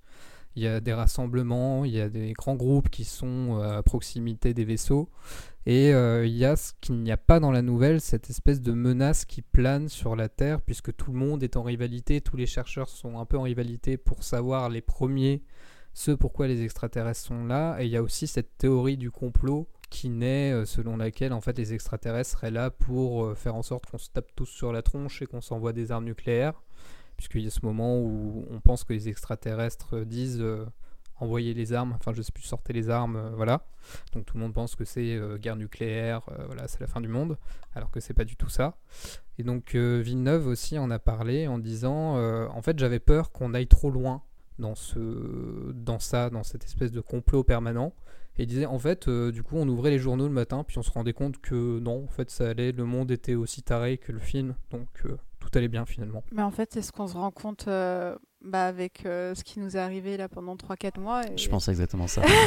Parce que quand je l'ai revu hier, encore une fois, parce que je les ai revus tous hier, je me suis dit, mais waouh, c'est l'actualité qu'on est en train de vivre en ce moment. C'est vraiment cette. euh, En plus, le parallèle avec la Chine, la Russie, euh, les États-Unis. Et encore, j'aime bien dans le film parce que c'est pas trop pointé du doigt, mais en même temps, on, on ressent qu'il y a un côté. Les militaires, ils prennent tout à la lettre. Ils ont peur de l'inconnu, ils vont pas se poser la question, alors que les érudits, ils vont se dire mais peut-être que c'est pas parce que nous on comprend d'une certaine façon les choses que les extraterrestres ils vont les comprendre comme nous. Enfin, on n'a pas les mêmes euh, les mêmes pensées. Ça, et ça m'a fait penser à Jupiter Ascending. J'aime beaucoup Jupiter Ascending. Moi aussi. Yes. Et, euh, et en fait, ça m'a fait penser à ce moment-là où euh, je crois que c'est le personnage de Channing Tatum qui dit, euh, qui dit oui, mais vous les humains, vous pensez, euh, vous pensez toujours être supérieurs, vous pensez toujours euh, avoir raison, alors que bah, dans l'univers, il y a tellement plus et il y a tellement un infini de choses que vous ne pourrez jamais comprendre.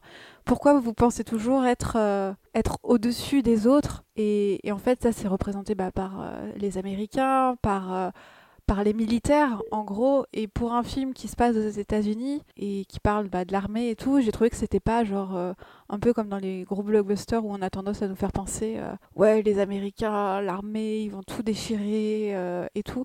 Et là aussi que le truc que j'aime bien, encore je vais revenir sur le, le rôle de la femme, mais ça, ça me passionne dans toutes les œuvres que je regarde. Encore une fois, on a souvent tendance à voir euh, des films où c'est l'homme, le père, qui est là pour sauver ses enfants, qui va être là, par exemple, euh, la guerre euh, des mondes.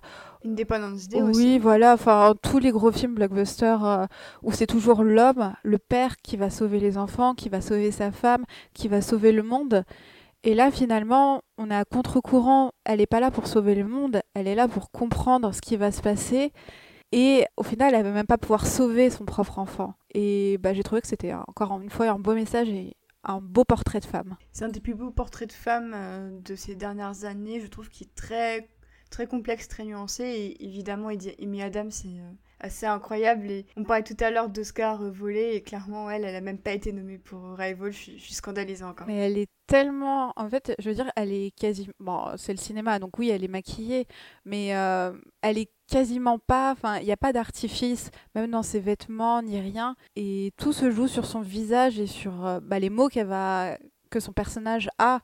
Et encore une fois, elle a une, elle a une voix très douce par rapport aux autres personnages et même par rapport au personnage de Jérémy Renner qui je trouve euh, est un peu enfin voilà c'est parce que j'aime pas trop l'acteur aussi mais Je trouve que c'est son dernier bon rôle. oui, voilà. Bon, en tout cas, euh, il était passable dans le film, mais vraiment, elle, elle vole, euh, elle vole le rôle à, à tout. Enfin, il y a qu'elle en fait finalement. Euh, du coup, je voulais rebondir sur ce que tu disais avant, euh, sur le, le monde en fait, et je trouve ça hyper intéressant parce qu'en soi, je suis pas très surpris que Ted Chiang ne raconte pas ça dans sa nouvelle, parce que c'est clairement une position de scientifique de, penser que de ne pas penser en fait à la bêtise des gens.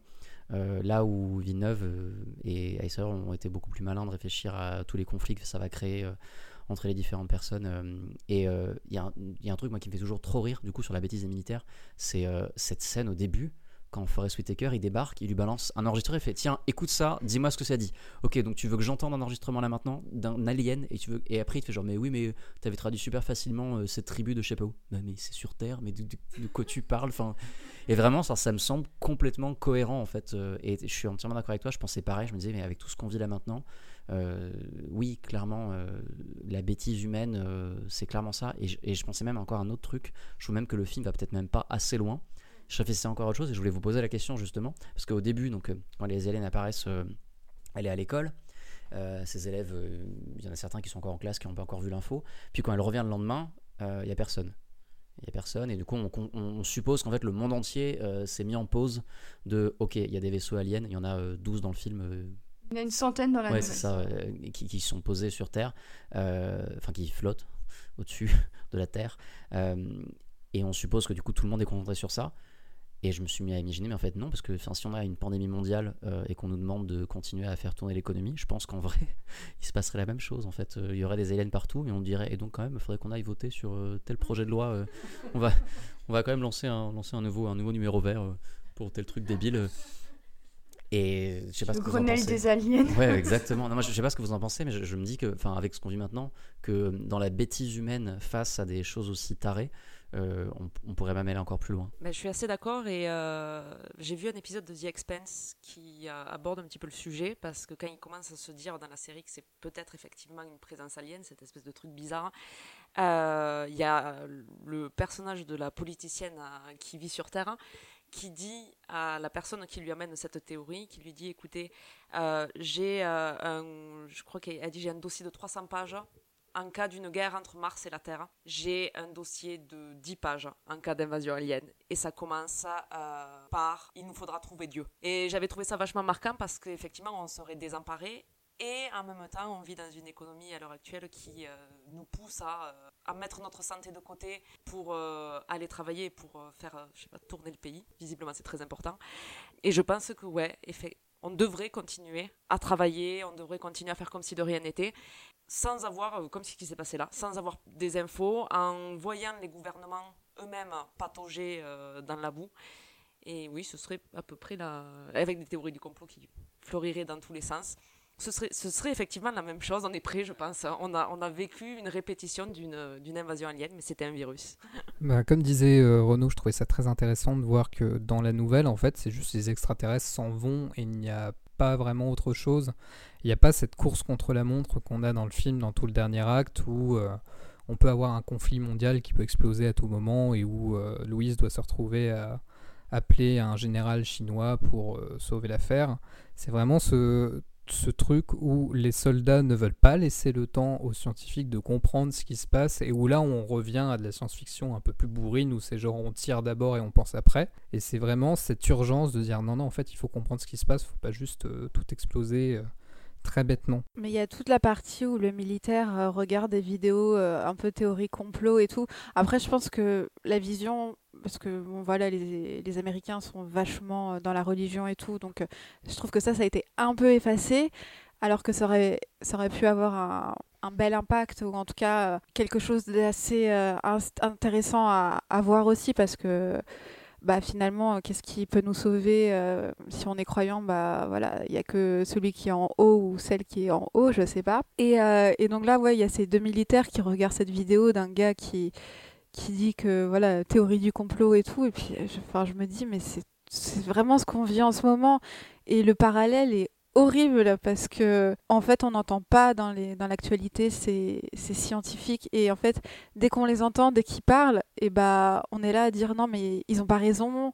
Bon euh, je parle pas de de celui qui qui a le melon et qui pense tout savoir. Donc je parle pas de de ce genre de scientifique mais la communauté scientifique dans son ensemble qui quand elle dit bon bah il faut porter un masque il faut faire ci il faut faire ça nous, on va partir euh, de l'autre côté en se disant mais non, c'est bon, c'est rien, c'est juste une petite grippe comme là. Et ouais, le parallèle est assez assez ouf et, et ça fait peur. Je pense que la partie religion euh, serait de trop sur la discussion sur le déterminisme en fait. Euh, mélanger les deux, ça risque d'être un peu casse-gueule.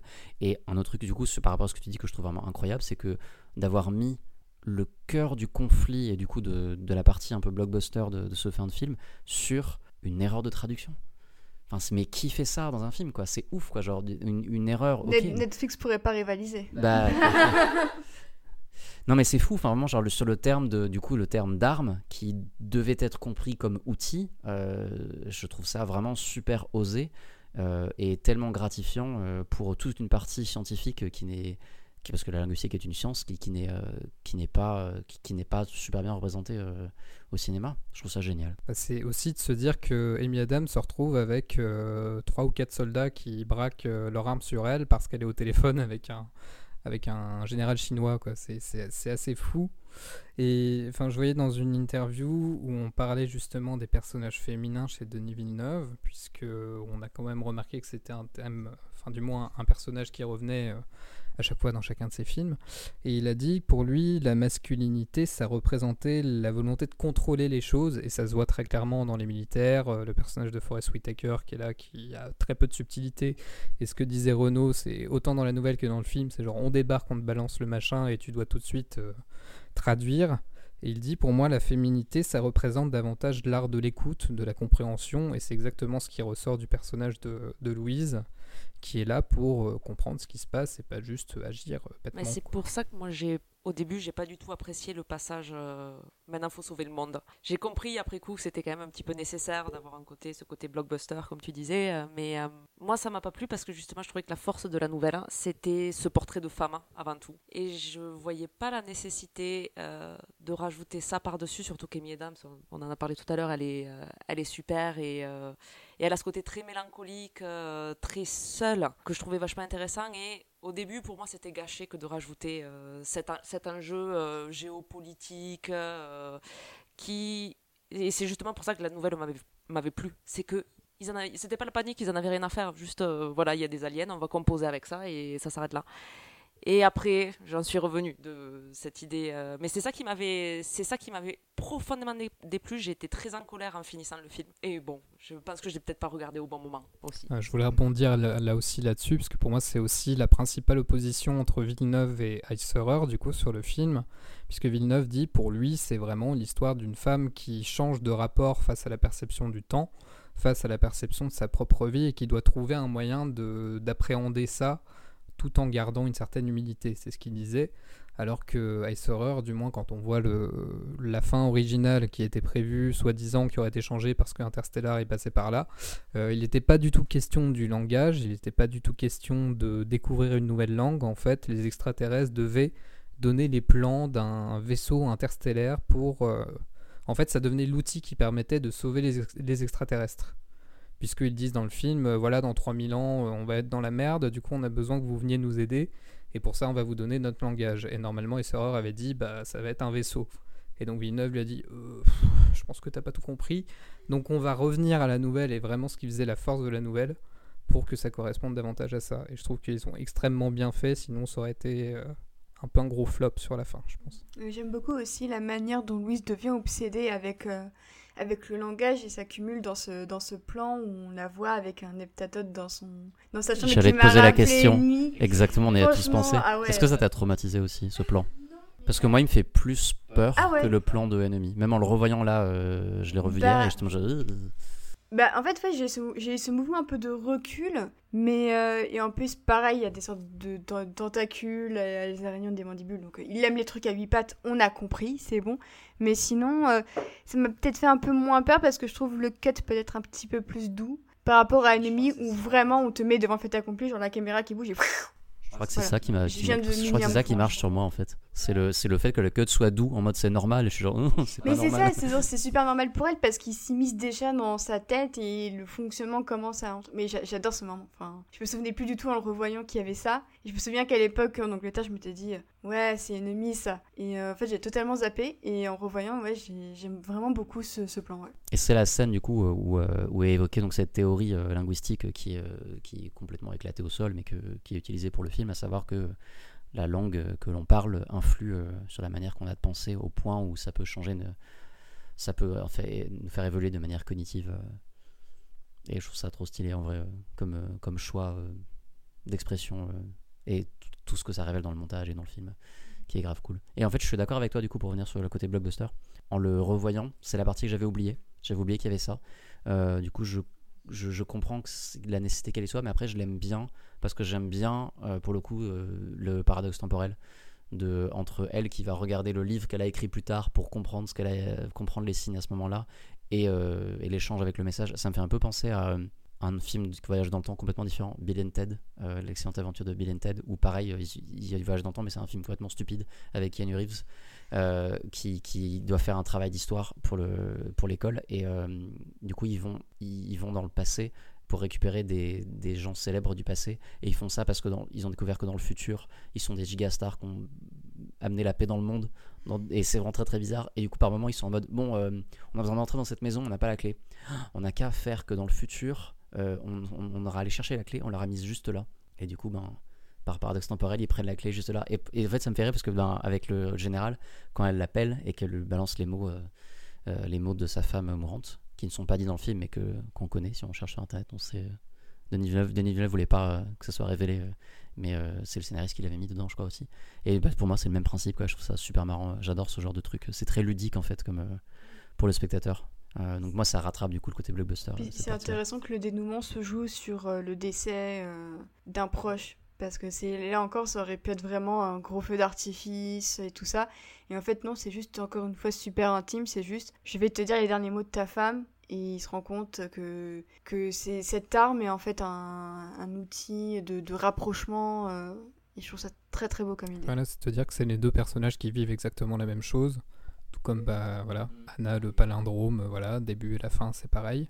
Euh, je voulais revenir sur l'idée de théorie du complot, où justement on parlait de cette scène où les soldats euh, voient ce qui se passe à la télé, et je me dis en fait, quand tu revois ça maintenant, je m'attendrais presque à ce que les soldats pètent un plomb et que ça soit une grosse rébellion dans la base.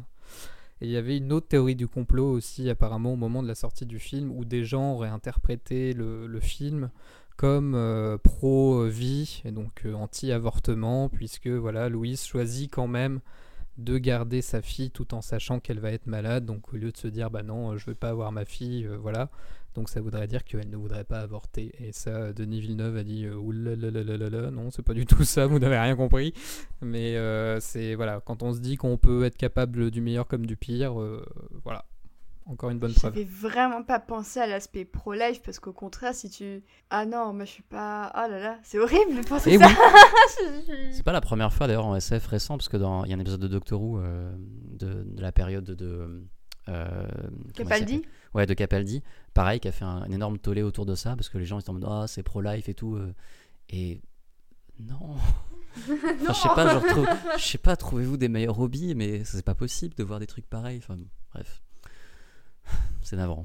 C'est navrant, ouais. Et sinon, un aspect aussi dont on a un peu parlé, c'est la musique de Johan Johansson, qui n'est malheureusement plus des nôtres. Il s'est suicidé euh, il y a deux ou trois ans maintenant. Euh, ils ont collaboré à deux reprises avec, euh, non même à trois reprises, me semble-t-il, Prisoners, Sicario et Arrival. Donc c'était un, très chouette compositeur. C'est un des compositeurs les plus intéressants à Hollywood maintenant, quoi, très clairement. Et donc pour, du coup pour la musique, donc ils avaient commencé à bosser en amont. Euh, donc, euh, ce qui est très rare hein, pour les films hollywoodiens. Euh, en général, ils, reçoivent le, film monté et puis ils se démerdent. Le montage est fait sur des, morceaux temporaires. D'ailleurs, du coup, le compositeur en parle dans un des, bonus du DVD où il dit c'est très facile de dire que ta scène elle est bien quand tu as mis un theme track de John Williams. Quand tu enlèves après, c'est mauvais. Du coup, ils ont tout monté sans musique alors qu'il avait déjà composé du coup la musique à l'avance à partir du script et des concept art et il a très vite voulu euh, incorporer euh, des, voix humaines euh, l'idée de la voix, puisque ben, pareil, centré sur une personne, Amy Adams, et l'idée du langage, donc il fallait qu'il y ait de la voix humaine. donc il a collaboré avec un, vocaliste et chanteur pour développer ses, premières pistes, qu'ils ont envoyé à Denis Villeneuve avant même qu'il commence le film, ce qui pouvait du coup déjà influencer Villeneuve pendant le tournage, en ayant déjà la musique en tête c'est un bon. Mais ouais, bah, c'était un bon et c'est vrai que on peut se demander ce qu'il aurait pu donner après, euh, ne serait-ce que sur Blade Runner et même sur Dune. J'aurais vraiment donné beaucoup de choses pour voir John Johansson sur, euh, sur Dune. Il a fait la musique de Mandy, je crois, parmi ses derniers. Ouais, euh, ouais, et il, a, il fait des albums aussi euh, un peu en solo, enfin pas de musique, quoi, mais qui sont très proches aussi, qui sont vachement bien. Et pour la petite histoire, il n'était pas éligible aux Oscars à cause de la musique de Max Richter utilisée au début et à la fin du, du film, qui est pour le coup, comme l'a dit Gabin tout à l'heure, super différente stylistiquement. Mais ça, moi j'adore sa musique, euh, son espèce de, de truc à la voix là. Enfin, Mais c'est super organique et t'as l'impression. C'est vraiment une musique pour les extraterrestres. Enfin, J'aime vraiment beaucoup les. C'est vraiment très harmonieux avec les images. Je- Ouais, t'as vraiment l'impression que ça contribue à construire les extraterrestres et qu'en fait, t'as limite l'impression que c'est intradigétique finalement, comme si c'était des sons qui devaient émaner du vaisseau ou directement des extraterrestres. Je trouve que c'était vraiment extraordinaire. Et aussi, il aurait dû faire euh, la BO de Sicario 2. Malheureusement, du coup, il a été remplacé, et même s'il n'y avait pas Denis Villeneuve sur le film. Mais... euh, Moi, j'avais bien aimé Sicario 2 quand même, désolé. Battez-vous sur Sicario 2, monsieur. Non, ça n'en vaut pas la peine.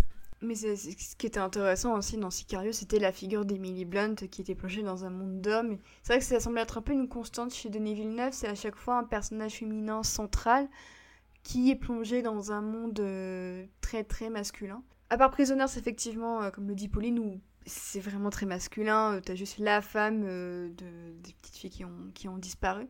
Et puis par contraste aussi euh, Polytechnique, qui est pour le coup euh, spécifiquement l'histoire d'un d'un tueur qui... Une seule, ouais. Ouais, voilà, d'un incel quoi. C'est qui- une tuerie qui s'est vraiment passée. en plus, Exactement, pour exactement. ouais, ouais. Et, et c'est pour ça aussi que je suis assez intéressé de voir comment il va pouvoir utiliser la mère de Paul Atreides dans, dans Dune. Encore un rôle. Enfin voilà, c'est c'est vrai qu'il a des, il a des rôles féminins super intéressants. euh. Comment? Sûrement. C'est- Oui, c'est Rebecca Ferguson et c'est Zendaya qui joue le, la. Ouais, ouais, ouais. Non, il y a moyen encore que ce soit très intéressant. Enfin, je pense qu'on peut pas lui retirer ça. euh, toujours des rôles féminins intéressants, quel que soit le point de vue. Même dans Enemy, dont on parlait tout à l'heure, qui est clairement un film du point de vue d'un homme.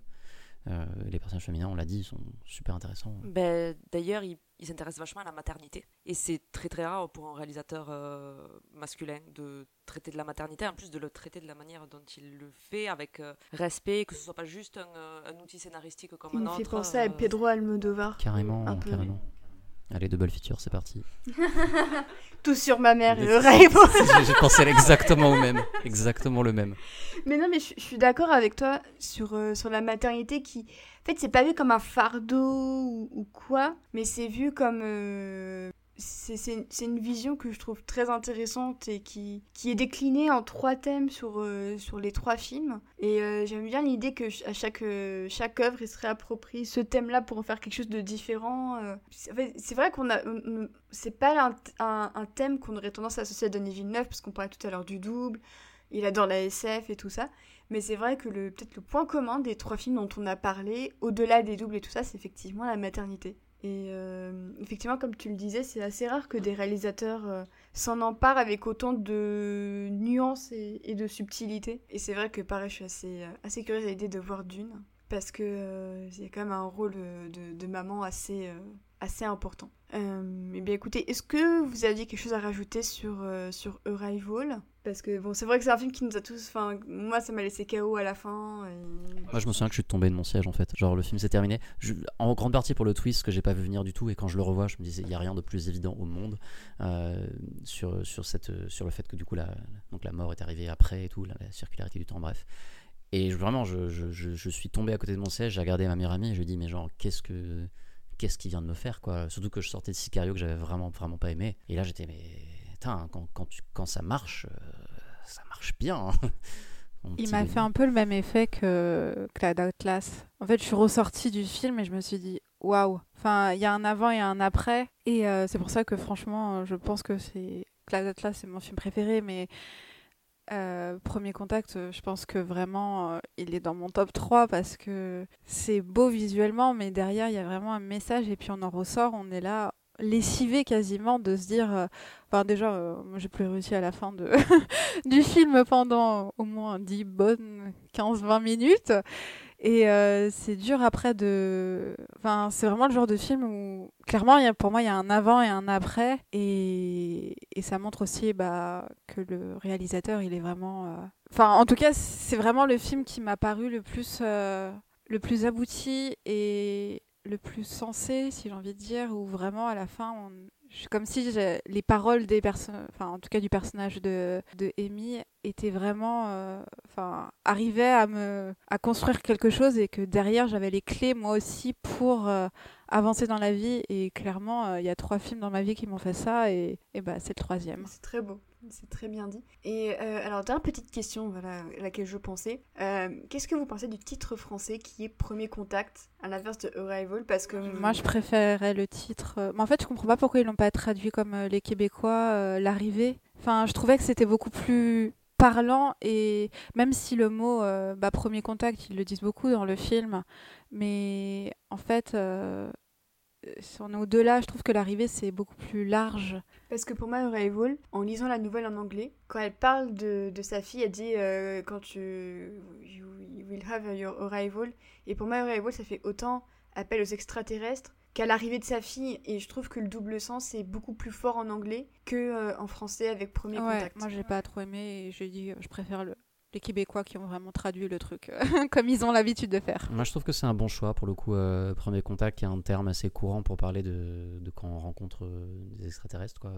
donc, déjà, ça marche bien. Et après, je, trouve que ça peut marcher aussi pour la rencontre avec sa fille. En fait, fait d'avoir un premier contact et la, manière dont ça. Je sais je trouve que ça marche. Voilà, je, je l'excipe très mal là maintenant parce que j'ai chaud. Euh, et que ça fait longtemps, mais euh, je trouve que c'est une bonne, euh, une bonne adaptation. Je, je trouve ça bien, Moi, même ça, si je ça trouve me fait le penser mot. à Contact de Robert Zemeckis. Et j'ai l'impression que c'est aussi un clin d'œil à Contact de Robert Zemeckis, sauf que bah, au final, Contact et Premier Contact, c'est quand même deux films très différents. Non, et je, je me pose la question aussi. Il y, a, il y, a, un autre film de SF, il me semble, qui s'appelle Arrival et qui a peut-être aussi été très bien, non, ou qui s'appelle Premier Contact ou First Contact, je sais plus. Euh, mais en tout cas, le mot en anglais, je trouve super joli. Ça sonne trop bien, ça, ça roule. Le, le, R est trop joli avec le V derrière, c'est trop beau. Arrival. Mais, mais j'aime bien le titre français, je trouve que c'est pas mal. C'est une bonne traduction. Ouais, Gabin a l'air d'accord aussi. Euh... Bah, je suis plutôt d'accord. Après, je me dis, c'est vraiment des arguments purement marketing, comme on, a, on en a l'habitude avec pas mal de traductions. Ça aurait pu être extraterrestre mode d'emploi. Je pense que là, on aurait tous hurlé. Alien very, thérapie. Very bad alien. Very bad alien. mais, mais ouais, je trouve que Premier Contact aussi, ça retranscrit bien cette idée de euh, voilà, tu, tu connais pas les extraterrestres, tu connais pas leur langue, c'est vraiment. Voilà, c'est quelque chose qui change à la fois l'existence de Louise, mais aussi de l'humanité, de voilà, s'affranchir de tout ce qu'on sait jusqu'à présent. Et comme Renaud disait, les scientifiques, normalement, ils sont pas du genre à, à être supérieurs et à se dire on sait tout sur le monde. C'est non, non, on, on sait pas du tout ce qu'est le monde finalement. Et c'est pour ça que j'aime bien, même si maintenant tout le monde parle de, de, la signification anglaise, et je me dis, ouais, c'est quand même très beau aussi. Mais euh, voilà, je pense qu'il y a peut-être aussi ce clin d'œil à Zemeckis. Euh, je pense qu'il voilà, y a plein de décisions qui viennent justifier le, le, changement pour le marketing, pour que le film marche. Voilà, je pense que c'est surtout ça après. Derrière, évidemment. Bah en fait, ce que je trouve intéressant, c'est un changement de paradigme, c'est-à-dire que Arrival, ça signifie aussi l'arrivée des extraterrestres, donc on est de leur point de vue, c'est eux qui arrivent, tandis que Premier Contact, c'est les humains qui vont aussi au contact des extraterrestres. C'est un peu comme le débat qu'on a eu dans le dernier épisode sur euh, Mademoiselle et The Handmaiden, où les deux titres étaient différents et chacun avait un point de vue. Bah là, je trouve que Arrival, les premiers contacts, les deux, euh, et ch chacun peut s'appliquer à l'autre, c'est-à-dire que Arrival, ça peut être donc la l'arrivée de la fille aussi de, de, Louise, et premier contact, ça peut être aussi extraterrestre, donc les deux euh, se, se, croisent. Donc euh, je préfère l'anglais, mais c'est vrai que je trouve que le, le français peut avoir aussi euh, ses qualités. C'est vrai que le titre a changé en cours de production, puisque au départ, quand Villeneuve en parlait, il, ça s'appelait toujours euh, Story of Your Life. Donc ça devait être le titre de la nouvelle. Qui pour moi enterre euh, Arrival, les premiers contacts. Enfin, genre, Story of Your Life, je trouve que c'est super beau. Ah, j'adore. Je trouve ça trop beau. Mais moi, je trouve ça super bon, mais je trouve que niveau marketing, c'est. Ah, ouais, si, voilà. tu peux pas, tu, tu peux pas le vendre. Ouais, c'est que si tu connais pas la nouvelle, euh, tu te dis, ok, c'est quoi le rapport avec les extraterrestres? Enfin, à première vue, sans connaître C'est un titre peut-être plus littéraire, parce que là, le, le en, en, anglais, en tout cas, le titre du recueil de Ted Chiang, c'est quand même Story of Your Life. Donc, ça a peut-être une portée littéraire plus poussée que, qu'au, qu'au cinéma, je sais pas. Oui, et puis après, il euh, y a un truc qu'on n'a pas dit directement, mais dans les, dans les patterns de Villeneuve, il euh, y a quand même des twists dans quasiment tous ses films. Euh, vraiment quasiment tous quoi euh, et, là aussi je pense que je sais pas si c'est quelque chose qui cherche volontairement mais c'est quand même quelque chose qu'on retrouve beaucoup euh, et donc là en fait Story of Your Life si c'était gardé tel quel ça met la puce à l'oreille pour certaines choses qu'on qu'on n'a pas tout de suite dans le film Donc oui, il y a ça aussi, je pense, qui peut jouer dans le, dans le choix du titre. Effectivement. Bah écoutez, je pense qu'on en a fini avec le corpus principal. Du coup, maintenant, j'avais deux questions pour vous sur et après. Donc, le, dernier film en date de, de Denis Villeneuve, c'est Blade Runner 2049. Ouais, j'ai encore bien dit. Mais euh, du coup, là, donc son prochain film, c'est Dune, qui est censé être un minimum en deux parties, si j'ai bien compris. Euh, il est un énorme fan de Dune et même pendant la promo de Blade Runner, il disait clairement je veux refaire Dune et, la Warner est venue en mode tiens on a des clés, ben on te les file. Et vous c'est quoi vos, attentes sur, euh, sur Dune? Avec les premières images qu'on a eues, avec le casting Alors je vais pas être hypocrite parce que je connais pas du tout le bouquin et j'ai pas non plus vu le film de David Lynch, donc niveau attente, je peux pas dire que j'en ai particulièrement parce que je connais pas du tout l'univers. Mais de ce que j'en ai vu, en tout cas des photos, je me dis que ça ressemble pleinement à ce que Villeneuve a déjà fait. Ça ressemble beaucoup à Blade Runner. Ça a l'air d'être sur les mêmes teintes. Sur euh, voilà, ça reste très sombre. C'est les teintes un peu orangées qu'on avait. euh, C'était Roger Dickens sur euh, Blade Runner. Oui, il a gagné l'Oscar ça. Dune, euh, sur Dune, c'est lui aussi. C'est Craig Fraser qui a déjà fait Rogue One et quelques épisodes de Mandalorian. Euh, Rogue One, du coup ça colle un petit peu quand même, je trouve. Enfin, puis Oscar Isaac en Space Daddy, moi c'est juste ça qui me, qui me donne super envie. Mais là, du coup, ouais, je pense que je vais essayer de lire le, le livre, euh, du moins le premier gros bouquin d'ici la fin de l'année. Visiblement, ça va être Courage compliqué. Euh, merci. Mais ouais, en tout cas, c'est vrai que, que je l'attends parce que c'est Villeneuve. Je l'attends pas parce que c'est Dune, je l'attends parce que c'est Villeneuve et parce que le casting est fou. Donc euh, voilà, je l'attends plus pour ça. Ben, moi, je l'attends comme le Messie. Mais euh, je vais essayer de relire le livre là pendant mes vacances. Mais par contre, la photo m'inquiète. Mais parce que j'ai cette image de Dune, de quelque chose de très coloré. euh, comme beaucoup de gens, euh, j'ai beaucoup rêvé sur la version de Jodorowsky qu'on n'a jamais, euh, jamais eue. Et du coup, ouais, les photos m'ont déçu par contre parce que euh, c'est tout terne et en même temps, je vais pas non plus me baser sur trois photos sorties comme ça pour, pour juger le film. Mais je pense que je, je risque quand même d'être euh, déçu. Ça, ça, Dune, c'est tellement gros que. Tu veux dire, tu penses être déçu au niveau de, de l'histoire, de l'adaptation ou de- de- du visuel? De- du visuel et, euh, et quand on a autant d'attentes sur un truc, c'est difficile quand même, au premier abord en tout cas, de ne pas être déçu. Je suis à peu près sûr que mon premier visionnage risque de se faire dans la douleur. Après, c'est sûr que j'en reviendrai probablement, mais, euh, j'ai de grosses, grosses attentes. Moi, j'ai pas lu le livre, donc euh, pas d'attente là-dessus. J'ai vu il y a très très très longtemps euh, le film de David Lynch. J'ai recommencé, euh, bah là je l'ai ressorti pour pouvoir le regarder, pour euh, me faire une idée, mais ce que j'ai pu regarder les 20 premières minutes euh, hier, c'est très kitsch, enfin ça n'a pas très bien vieilli on va dire. Donc, euh, donc voilà, je- j'en attends quand même quelque chose d'assez comparable à Blade Runner dans le sens où Enfin, pour moi, il a fait un travail magnifique. Enfin, tout coulait de source. Enfin, c'était, tout était beau. Enfin, j'étais vraiment, euh, moi, j'étais émerveillée devant, devant cette suite. Je sais pas si on peut appeler ça une suite vraiment. Oui. Et donc, ouais, moi, j'en attends ça. Après, euh, comme je pense ne jamais lire le livre, euh, j'ai pas d'attente précise euh, au niveau de l'histoire parce que voilà, j'ai que celle qui, qui est dans mes souvenirs par rapport au film que j'ai vu de Lynch. Mais voilà, je, j'ai pas j'ai pas plus que ça et puis de toute façon je pense pas être déçue parce que j'aime à peu près tous ces films donc euh, voilà j'attends j'ai hâte juste de le voir Moi, je suis chaud comme la braise posée au fond d'un volcan en plein magma. J'étais super fan de, du bouquin quand j'étais quand j'étais euh, pré-ado euh, parce que j'ai découvert Dune avec une série télé. Et oui, tout le monde oublie qu'il y a une série télé de sci-fi. Ouais, ouais, ouais, tout le monde a oublié cette série télé. Mais quand t'as 9-10 ans, tu vois pas que c'est de la merde. Tu vois juste, putain, l'histoire elle est incroyable. Donc après, tu vas lire le livre et tu te dis, mais c'est complètement fou. Le film de Lynch, je l'ai vu très tard. Bon, il est, il est très loin du délire. C'est un, un autre truc. Quoi. Et là, pour le coup, bon, Villeneuve, pour moi, plus il fait- va dans la SF, plus il se bonifie. Euh, Blade Runner, c'est un de mes films préférés. Son Blade Runner, c'est un de mes films préférés de tous les temps. Je trouve qu'il est mieux que le Blade Runner de Ridley Scott. Tant pis si je, je, mourrais sur cette colline, j'en ai rien à faire. J'adore les deux. J'adore les deux. Je les trouve exceptionnels. Je trouve que Villeneuve a tout éclaté. Euh, et donc j'ai trop hâte de voir ce qu'il va faire et j'ai hâte de voir sa trahison en fait. Je sais pas comment il va trahir Dune. Euh, mais je suis très très curieux de voir comment il va réussir à, le trahir euh, comme il le fait si bien. Et alors, après Dune, euh, Villeneuve, il commence déjà un peu à parler de l'après. Donc on sait qu'il va réaliser le pilote de, Dune, The Sisterhood, qui est une série sur des personnages secondaires de Dune. Et ça va être une série pour HBO Max. donc il va être le réalisateur du pilote. Donc on peut se dire que visuellement, la série aura au moins sa patte.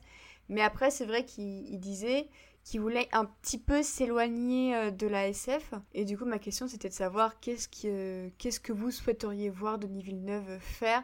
Est-ce que aller carrément dans, dans la comédie, euh, pourquoi pas? Est-ce que Moi, j'allais dire la comédie musicale. Une comédie musicale, ouais. ouais franchement, le truc le plus surprenant possible, comédie musicale, vas-y, fonce. Création, adaptation? Je sais pas. Je, c'est, c'est une question très difficile que tu poses. Toi, tu penses quoi, toi? Tu veux le voir où? Euh, bah une comédie musicale, ça me paraît déjà très bien. Euh... Est-ce que le musical 4 Ouais, c'est ça. Avec Troy euh, et Gabriella en plein divorce. Euh, mais sinon, oui, du coup, vous, est-ce que vous avez des attentes Est-ce que vous voulez qu'il retourne au thriller, au drame, peut-être peut-être retourner au Canada, mine de rien, puisque c'est vrai que là, il est aux États-Unis depuis bientôt 10 ans. Est-ce que retourner un peu à ses racines au Canada avec des castings euh, canadiens, un peu comme le fait parfois Xavier Dolan qui retourne, euh, qui retourne au Québec, est-ce que vous, ça vous, ça vous intéresserait? Voilà, Ça me refait penser à ce que Dolan disait quand il a fait la promo de Mathias et Maxime, où il a dit que pendant un moment, il voulait s'éloigner un peu de la réalisation et où lui voulait davantage jouer pour d'autres personnes plutôt que réaliser. Après, il y a eu d'autres rumeurs comme quoi il allait euh, peut-être faire une mini-série pour Netflix ou quoi que ce soit. On ne sait pas trop ce qu'il en est. C'est un petit peu torturé. Euh, pour Villeneuve, ce que j'aime chez lui, c'est qu'il ne s'attache pas particulièrement à un studio. Il reste euh, très libre dans ce qu'il fait constamment. Et c'est ça que, que j'aime bien chez lui, contrairement peut-être à un Christopher Nolan qui reste chez Warner un peu par confort.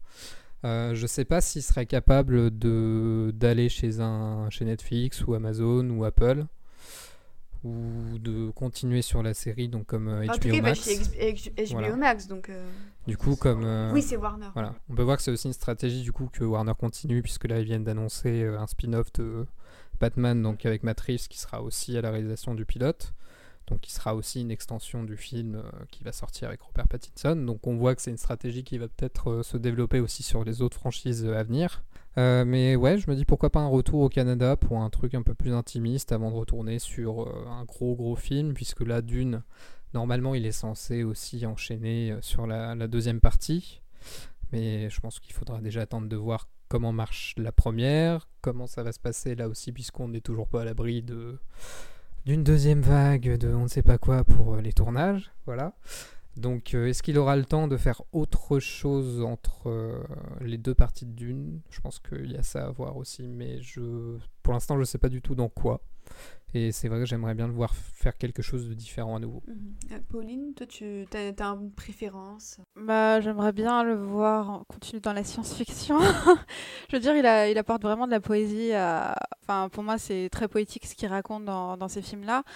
Après, j'avoue, j'ai adoré Prisoners et j'aime beaucoup les thrillers. Et je trouve qu'il avait mis, mais vraiment, en fait, généralement, dans les thrillers, on est là, c'est le plot twist qu'on attend et tout. Là, il n'y en avait pas mais en même temps il y a une attente enfin j'étais derrière mon écran j'étais folle vraiment il a réussi à je vais pas dire euh, revoir refaire complètement le genre mais il, il a réussi quelque chose d'assez incroyable parce que si on regarde les thrillers de ces dernières années euh, j'ai l'impression que c'est que des copies euh, des pâles copies les uns des autres.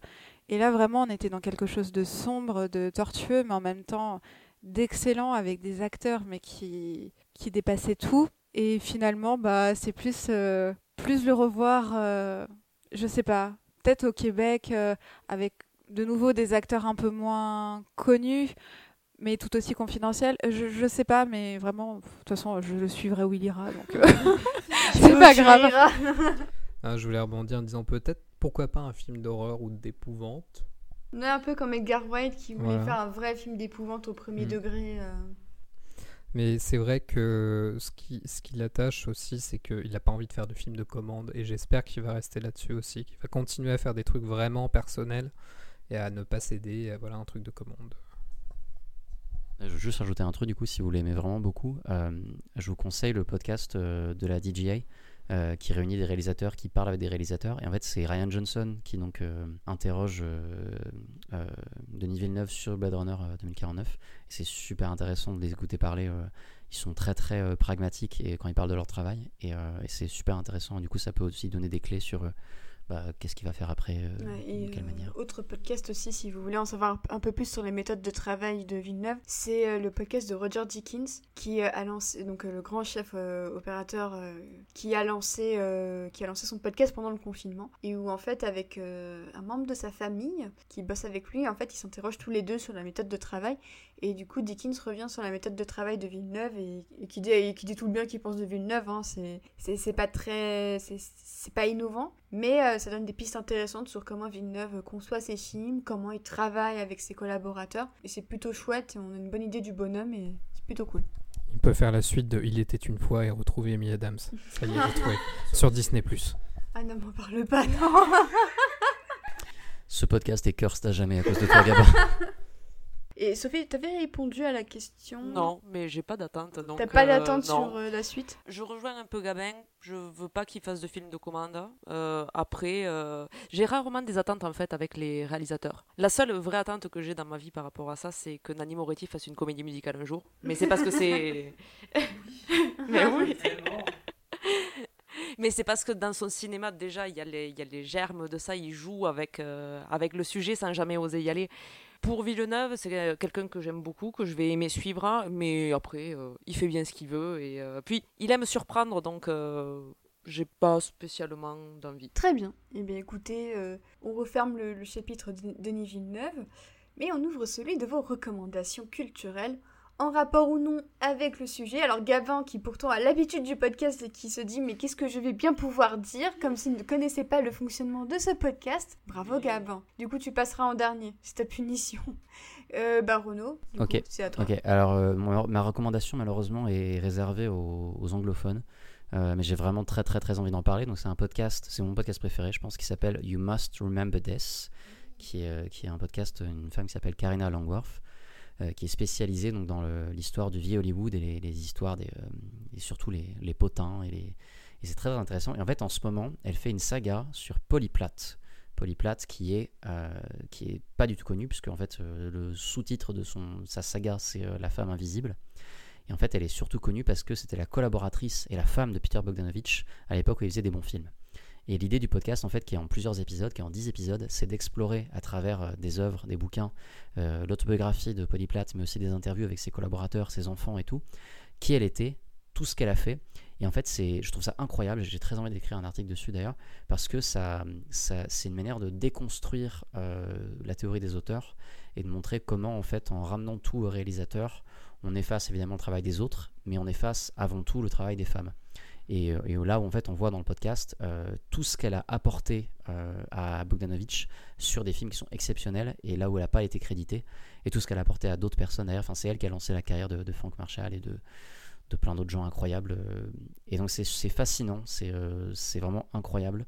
En plus, Karina Langworth a une voix absolument exceptionnelle. L'écouter, c'est un délice pour les oreilles. elle- euh, et, vraiment. euh, euh, en fait, c'est c'est la, la compagne de Ryan Johnson. Et très souvent, Ryan Johnson poste des photos de tous les triviales poursuites que possède Karina Longworth. Et c'est très très Non, mais drôle. le jour où j'ai découvert que Karina était Ah, la femme de Ryan Johnson, hein. j'étais fou. Le meilleur couple de tous les temps. quoi. J'ai guetté les tapis, le tapis rouge euh, cette année aux Oscars parce que je voulais, la, je voulais les voir. euh, C'était le couple star que je voulais le plus voir alors qu'il y avait genre Brad Pitt et tout. Mais non. non vraiment, donc j'adore. Et voilà, donc ce podcast-là, même si c'est pas forcément pour cette série-là qui est assez longue et tout, prenez genre n'importe quel épisode. euh, c'est de l'or vraiment euh, exceptionnel si vous parlez anglais. Mais c'est très long. Elle parle bien et tout. C'est facile à écouter. Très bien. Sophie, euh, un bouquin ou un film euh, Euh, bah écoutez, on a parlé pas mal des figures féminines, donc je, mais je vais partir de la science-fiction et je vais vous parler de Bobby Jean, qui est un film de Elvira Lint. Elvira Lint qui est la femme d'Oscar Isaac. Et donc elle a fait un film sur Bobby Jean, qui est une danseuse contemporaine. Elle l'a suivie. elle l'a suivie à Tel Aviv quand elle dansait là-bas. Elle l'a suivie quand elle a essayé de venir à New York. Et euh, c'est un film très intéressant dans la lignée euh, du documentaire sur euh, Marina Abramovic. C'est un peu le, même, le même concept qui te fait te questionner sur ton rapport à l'art de manière générale aussi. Et il y avait eu tout un, tout un débat apparemment à la sortie du film d'Elvira Lynn sur la légitimité. Parce qu'il est estimé dans le milieu que Bobby Jean n'est pas assez connu et reconnu pour mériter un film, voilà, un film à son sujet. Et donc, à la fois, le film est super intéressant, super bien fait. Euh, Elvira Lind a l'air d'être une femme d'une humanité euh, incroyable. Et euh, Bobby Jean est assez fascinante. Et à côté de ça, voilà, il y a tout ce, ce petit passage à côté du film qui est, qui, questionne ça, qui pour moi c'est un questionnement qui n'a pas lieu d'être, hein, mais de savoir que euh, le milieu est, euh, est, pourri par ce genre de, de choses, c'est bon, assez intéressant à lire. Et dans le film, il y a Oscar Isaac qui apparaît à peu près une seconde, et Laura Dern qui apparaît un peu plus d'une seconde. Voilà. Très bien. Euh, à ton tour, Pauline, on sait que tu aimes beaucoup les romans. Et... oui, mais alors là, je suis en panne de lecture depuis six mois, donc j'ai pas lu grand chose cette année, donc et pas des choses extraordinaires. Euh, je vais parler d'une série comme ça. je vais vous parler de ma série préférée. Comme ça, vous aurez peut-être envie de la voir ou de la revoir ou de vous y intéresser. Donc, c'est The West Wing ou À la Maison Blanche en français. Donc, c'est passé euh, dans les années fin 90, 2000 euh, sur M6 en France. Donc je vous avoue que moi je ne l'ai pas du tout regardé à cette époque-là, mais c'est pendant l'élection, enfin pendant la primaire de la dernière élection aux États-Unis que j'ai décidé de regarder la série. C'est 150 épisodes. Les quatre premières saisons sont, sont gérées euh, au scénario et à l'ARIA en partie euh, par euh, Aaron Sorkins. Enfin, c'est grandiose, les dialogues, voilà. Enfin, j'ai jamais vu quelque chose d'aussi bien fait. D'une part parce que les épisodes sont très bien construits, mais aussi parce qu'on voit vraiment l'aspect derrière le président et que derrière lui, bah, il y a une fourmilière de gens qui travaillent et que finalement, lui, c'est juste le représentant. Et voilà, c'est super intéressant et franchement, c'est tellement été un coup de cœur pour moi que j'en ai lu des livres et des livres dessus. Enfin, je suis un peu intarissable sur le sujet, mais vraiment, euh, si un jour vous avez besoin de regarder une vraie série sur euh, la politique et surtout sur comment fonctionne la politique aux États-Unis parce que euh, ça suit sur cette saison. Donc on a le premier, je crois que c'est, on a le premier mandat, le, la réélection du président et les, les, comment dire et la suite parce que c'est pas lui qui va être qui est réélu parce que le président des États-Unis sont réélus que deux fois, Grand Max. Et euh, pour la petite histoire, euh, les dernières saisons, euh, je crois que c'était par un des réalisateurs, enfin en tout cas des scénaristes de, de Urgence qui a repris après Aaron Sorkins qui est parti à la fin de la saison 4. Tout ce que j'ai à dire, c'est que c'est très très bien, même s'il y a la saison 5 qui est un peu bof, mais bon, ça, reste, euh, ça reste quand même une très bonne série. Et si je dois dire, c'est que voilà, la petite anecdote, c'est que les deux dernières saisons, c'est sur euh, donc, les coulisses un peu de comment on prépare une élection présidentielle. Et le personnage qui a été créé a été créé en fait sur euh, un sénateur à l'époque pas très connu qui s'appelait Barack Obama. Donc c'est vachement intéressant, on y voit les parallèles. Et pour ceux qui ont aimé Hamilton, le, musical, il euh, faut savoir que bah, le créateur est un fan absolu de la série et que encore une fois il y a pas mal de références euh, dans le musical par rapport à la série. Voilà. Très bien. Et puis bah, je, vous rappelle, on profite de cet aparté Ron Sorkin.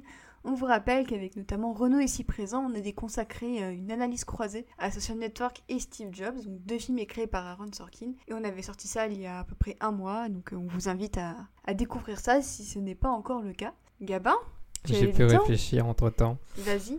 Euh, pour l'instant, là, j'ai deux petites séries qui me viennent en tête qui sont disponibles chez nous sur OCS. la saison 3 de Search Party, que j'ai attendu depuis des lustres, je pense que ça fait plus de deux ans qu'on l'attend.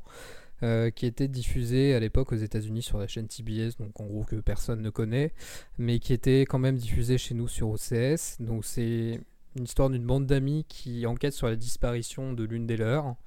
Et ça part complètement en cacahuète en fait. C'est une comédie, euh, les personnages sont complètement euh, bêtes. Ils font des trucs très bêtes. et la, la, la, recherche de cet ami part vraiment en cacahuète puisque à la fin de la saison 1, quelqu'un meurt. Voilà, et donc il se retrouve à dissimuler la mort de cette personne, et c'est tout ce qui alimente la suite.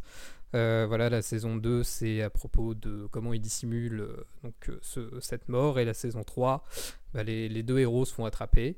Et donc, ça va être le jugement de l'héroïne, donc Aya Shokat. Donc, c'est Dory dans la. C'est bien Dory, je crois que c'est Dory. Ça devient une parodie des séries procédurales. Et donc, là, je trouve que c'est les nouveaux personnages secondaires qui veulent complètement la vedette.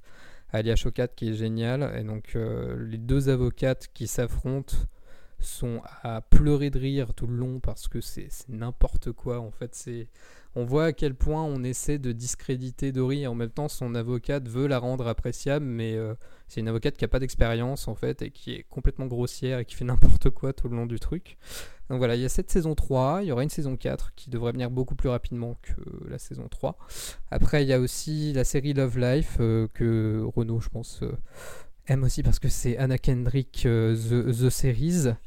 Même si euh, c'est pas extraordinaire non plus, c'est produit par Paul Fix, c'est une série un peu comédie romantique où en gros on suit euh, Anna Kendrick et euh, sa vie amoureuse. Donc à chaque épisode, c'est un peu consacré à une nouvelle histoire d'amour ou à son passé d'adolescente, enfin voilà, ses premières relations amoureuses. Et donc on suit l'histoire de cette jeune femme et donc de, de tout ce que lui apportent ces relations, ou du moins à ce à quoi ça la renvoie dans son passé. Donc euh, comme on disait, c'est pas extraordinaire non plus dans l'écriture, c'est un peu du déjà vu, mais c'est Anna Kendrick, donc forcément on peut que aimer. Et aussi euh, Love Victor, donc la suite spin-off de Love Simon qui n'est pas dispo pas légalement en euh, France. dispo, ouais. Voilà, qui est diffusé, qui devait être diffusé sur Disney et qui finalement est sorti sur Hulu euh, aux États-Unis et dans les autres pays où il y a Hulu. Et je ne comprends toujours pas pourquoi c'est sur Hulu, parce qu'il n'y a strictement rien de, de violent, enfin de, de trop mature ou quoi que ce soit. Donc c'est un petit peu de l'hypocrisie de la part de Disney, mais je trouve que c'est un très bon complément au film et donc au livre de Becky Albertalli. Et euh, voilà, je trouve que c'est très bienveillant. Il y a un épisode en particulier qui est très bon sur la manière euh, d'expliquer à Victor, donc qui se découvre lui-même comme personne homosexuelle ou bisexuelle, on ne sait pas trop parce que lui-même se cherche. Et donc il y a toute cette, euh, manière de d'apprendre, de lui apprendre ce qu'est la communauté LGBT. C'est très bien fait dans cet épisode. Et donc il y a aussi un troisième livre qui vient de sortir qui s'appelle Love Creekwood, qui est le dernier bouquin où euh, tous les personnages de Love Simon sont partis à l'univers- à l'université et s'échangent des mails parce que maintenant ils sont tous aux quatre coins des États-Unis. Donc voilà, c'est le dernier bouquin, c'est un très bon complément. Et c'est un petit peu niais, moi j'ai envie d'un petit peu de niaiserie en ce moment. On en a bien. bien besoin, effectivement. Euh, bah, ma recommandation, c'est euh, un film qui est sorti le même été que Enemy et qui parle du même sujet que Enemy, c'est The Double de Richard Ayoade. Oh oh avec euh, un double Jesse Eisenberg et Mia Wasikowska. Et donc c'est l'adaptation d'un roman de Dostoïevski, je crois. Re- non, Renaud ne sait pas, mais je crois que c'est ça. Je crois que c'est ça. Et en fait, j'avais pas trop envie d'en parler dans la partie ennemie parce que c'était ma recommandation finale. Mais je trouve The, Double assez supérieur à Enemy. Et euh, il y a une utilisation des couleurs aussi dans ce film-là qui est super intéressante. Euh, le personnage féminin de Mia Wasikowska aussi, que je trouve assez, euh, assez sympathique. La musique est vraiment top. Et ce que fait Jesse Eisenberg aussi dans ce film-là est vraiment très très impressionnant. J'ai beaucoup aimé Eisenberg dans, dans Vivarium, sorti récemment, mais pour moi The Double, avec Social Network, c'est clairement son meilleur rôle. Euh, donc c'est ça paye pas trop de mine, est vraiment pareil. C'était sorti à quelques semaines euh, de la sortie d'Enemy, c'était sorti en juillet euh, en France, dans le, la plus grande indifférence malheureusement. Mais s'il y a un film à rattraper sur le thème des, des doubles que, que vous avez envie de rattraper, si vous n'avez pas aimé Enemy ou, que vous voulez aller plus loin sur cette variation, bah, je trouve que The Double c'est c'est plutôt pas mal. J'ai envie de voir ce que devient Richard Ayoade quand même, parce que depuis The Double, il a rien fait niveau réalisation. Et c'est un peu dommage parce qu'après Submarine, euh, ce qui était un, un essai plutôt, plutôt mignon, et euh, je trouvais que The Double était une belle confirmation. D'ailleurs, il a un tout petit rôle dedans, c'est assez rigolo.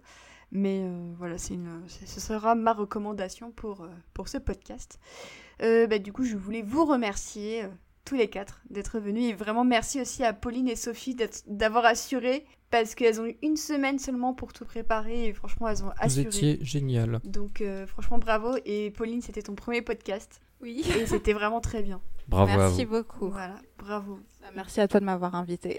Bah, c'était c'était très cool. Franchement très très contente. Vous êtes tous les bienvenus euh, quand vous voulez.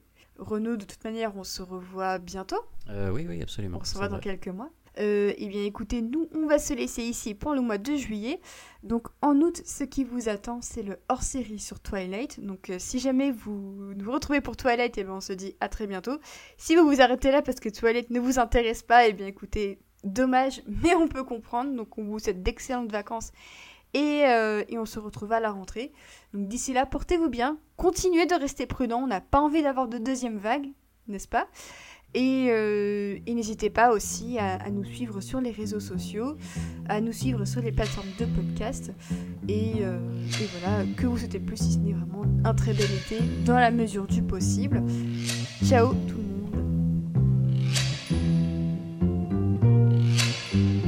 As the sun goes down, my silent little room is growing dim. And the man next door is saying what a lousy day it's been. And the clock on the wall, I'd like to put its ticking to an end. In the room below, a girl is crying for her guy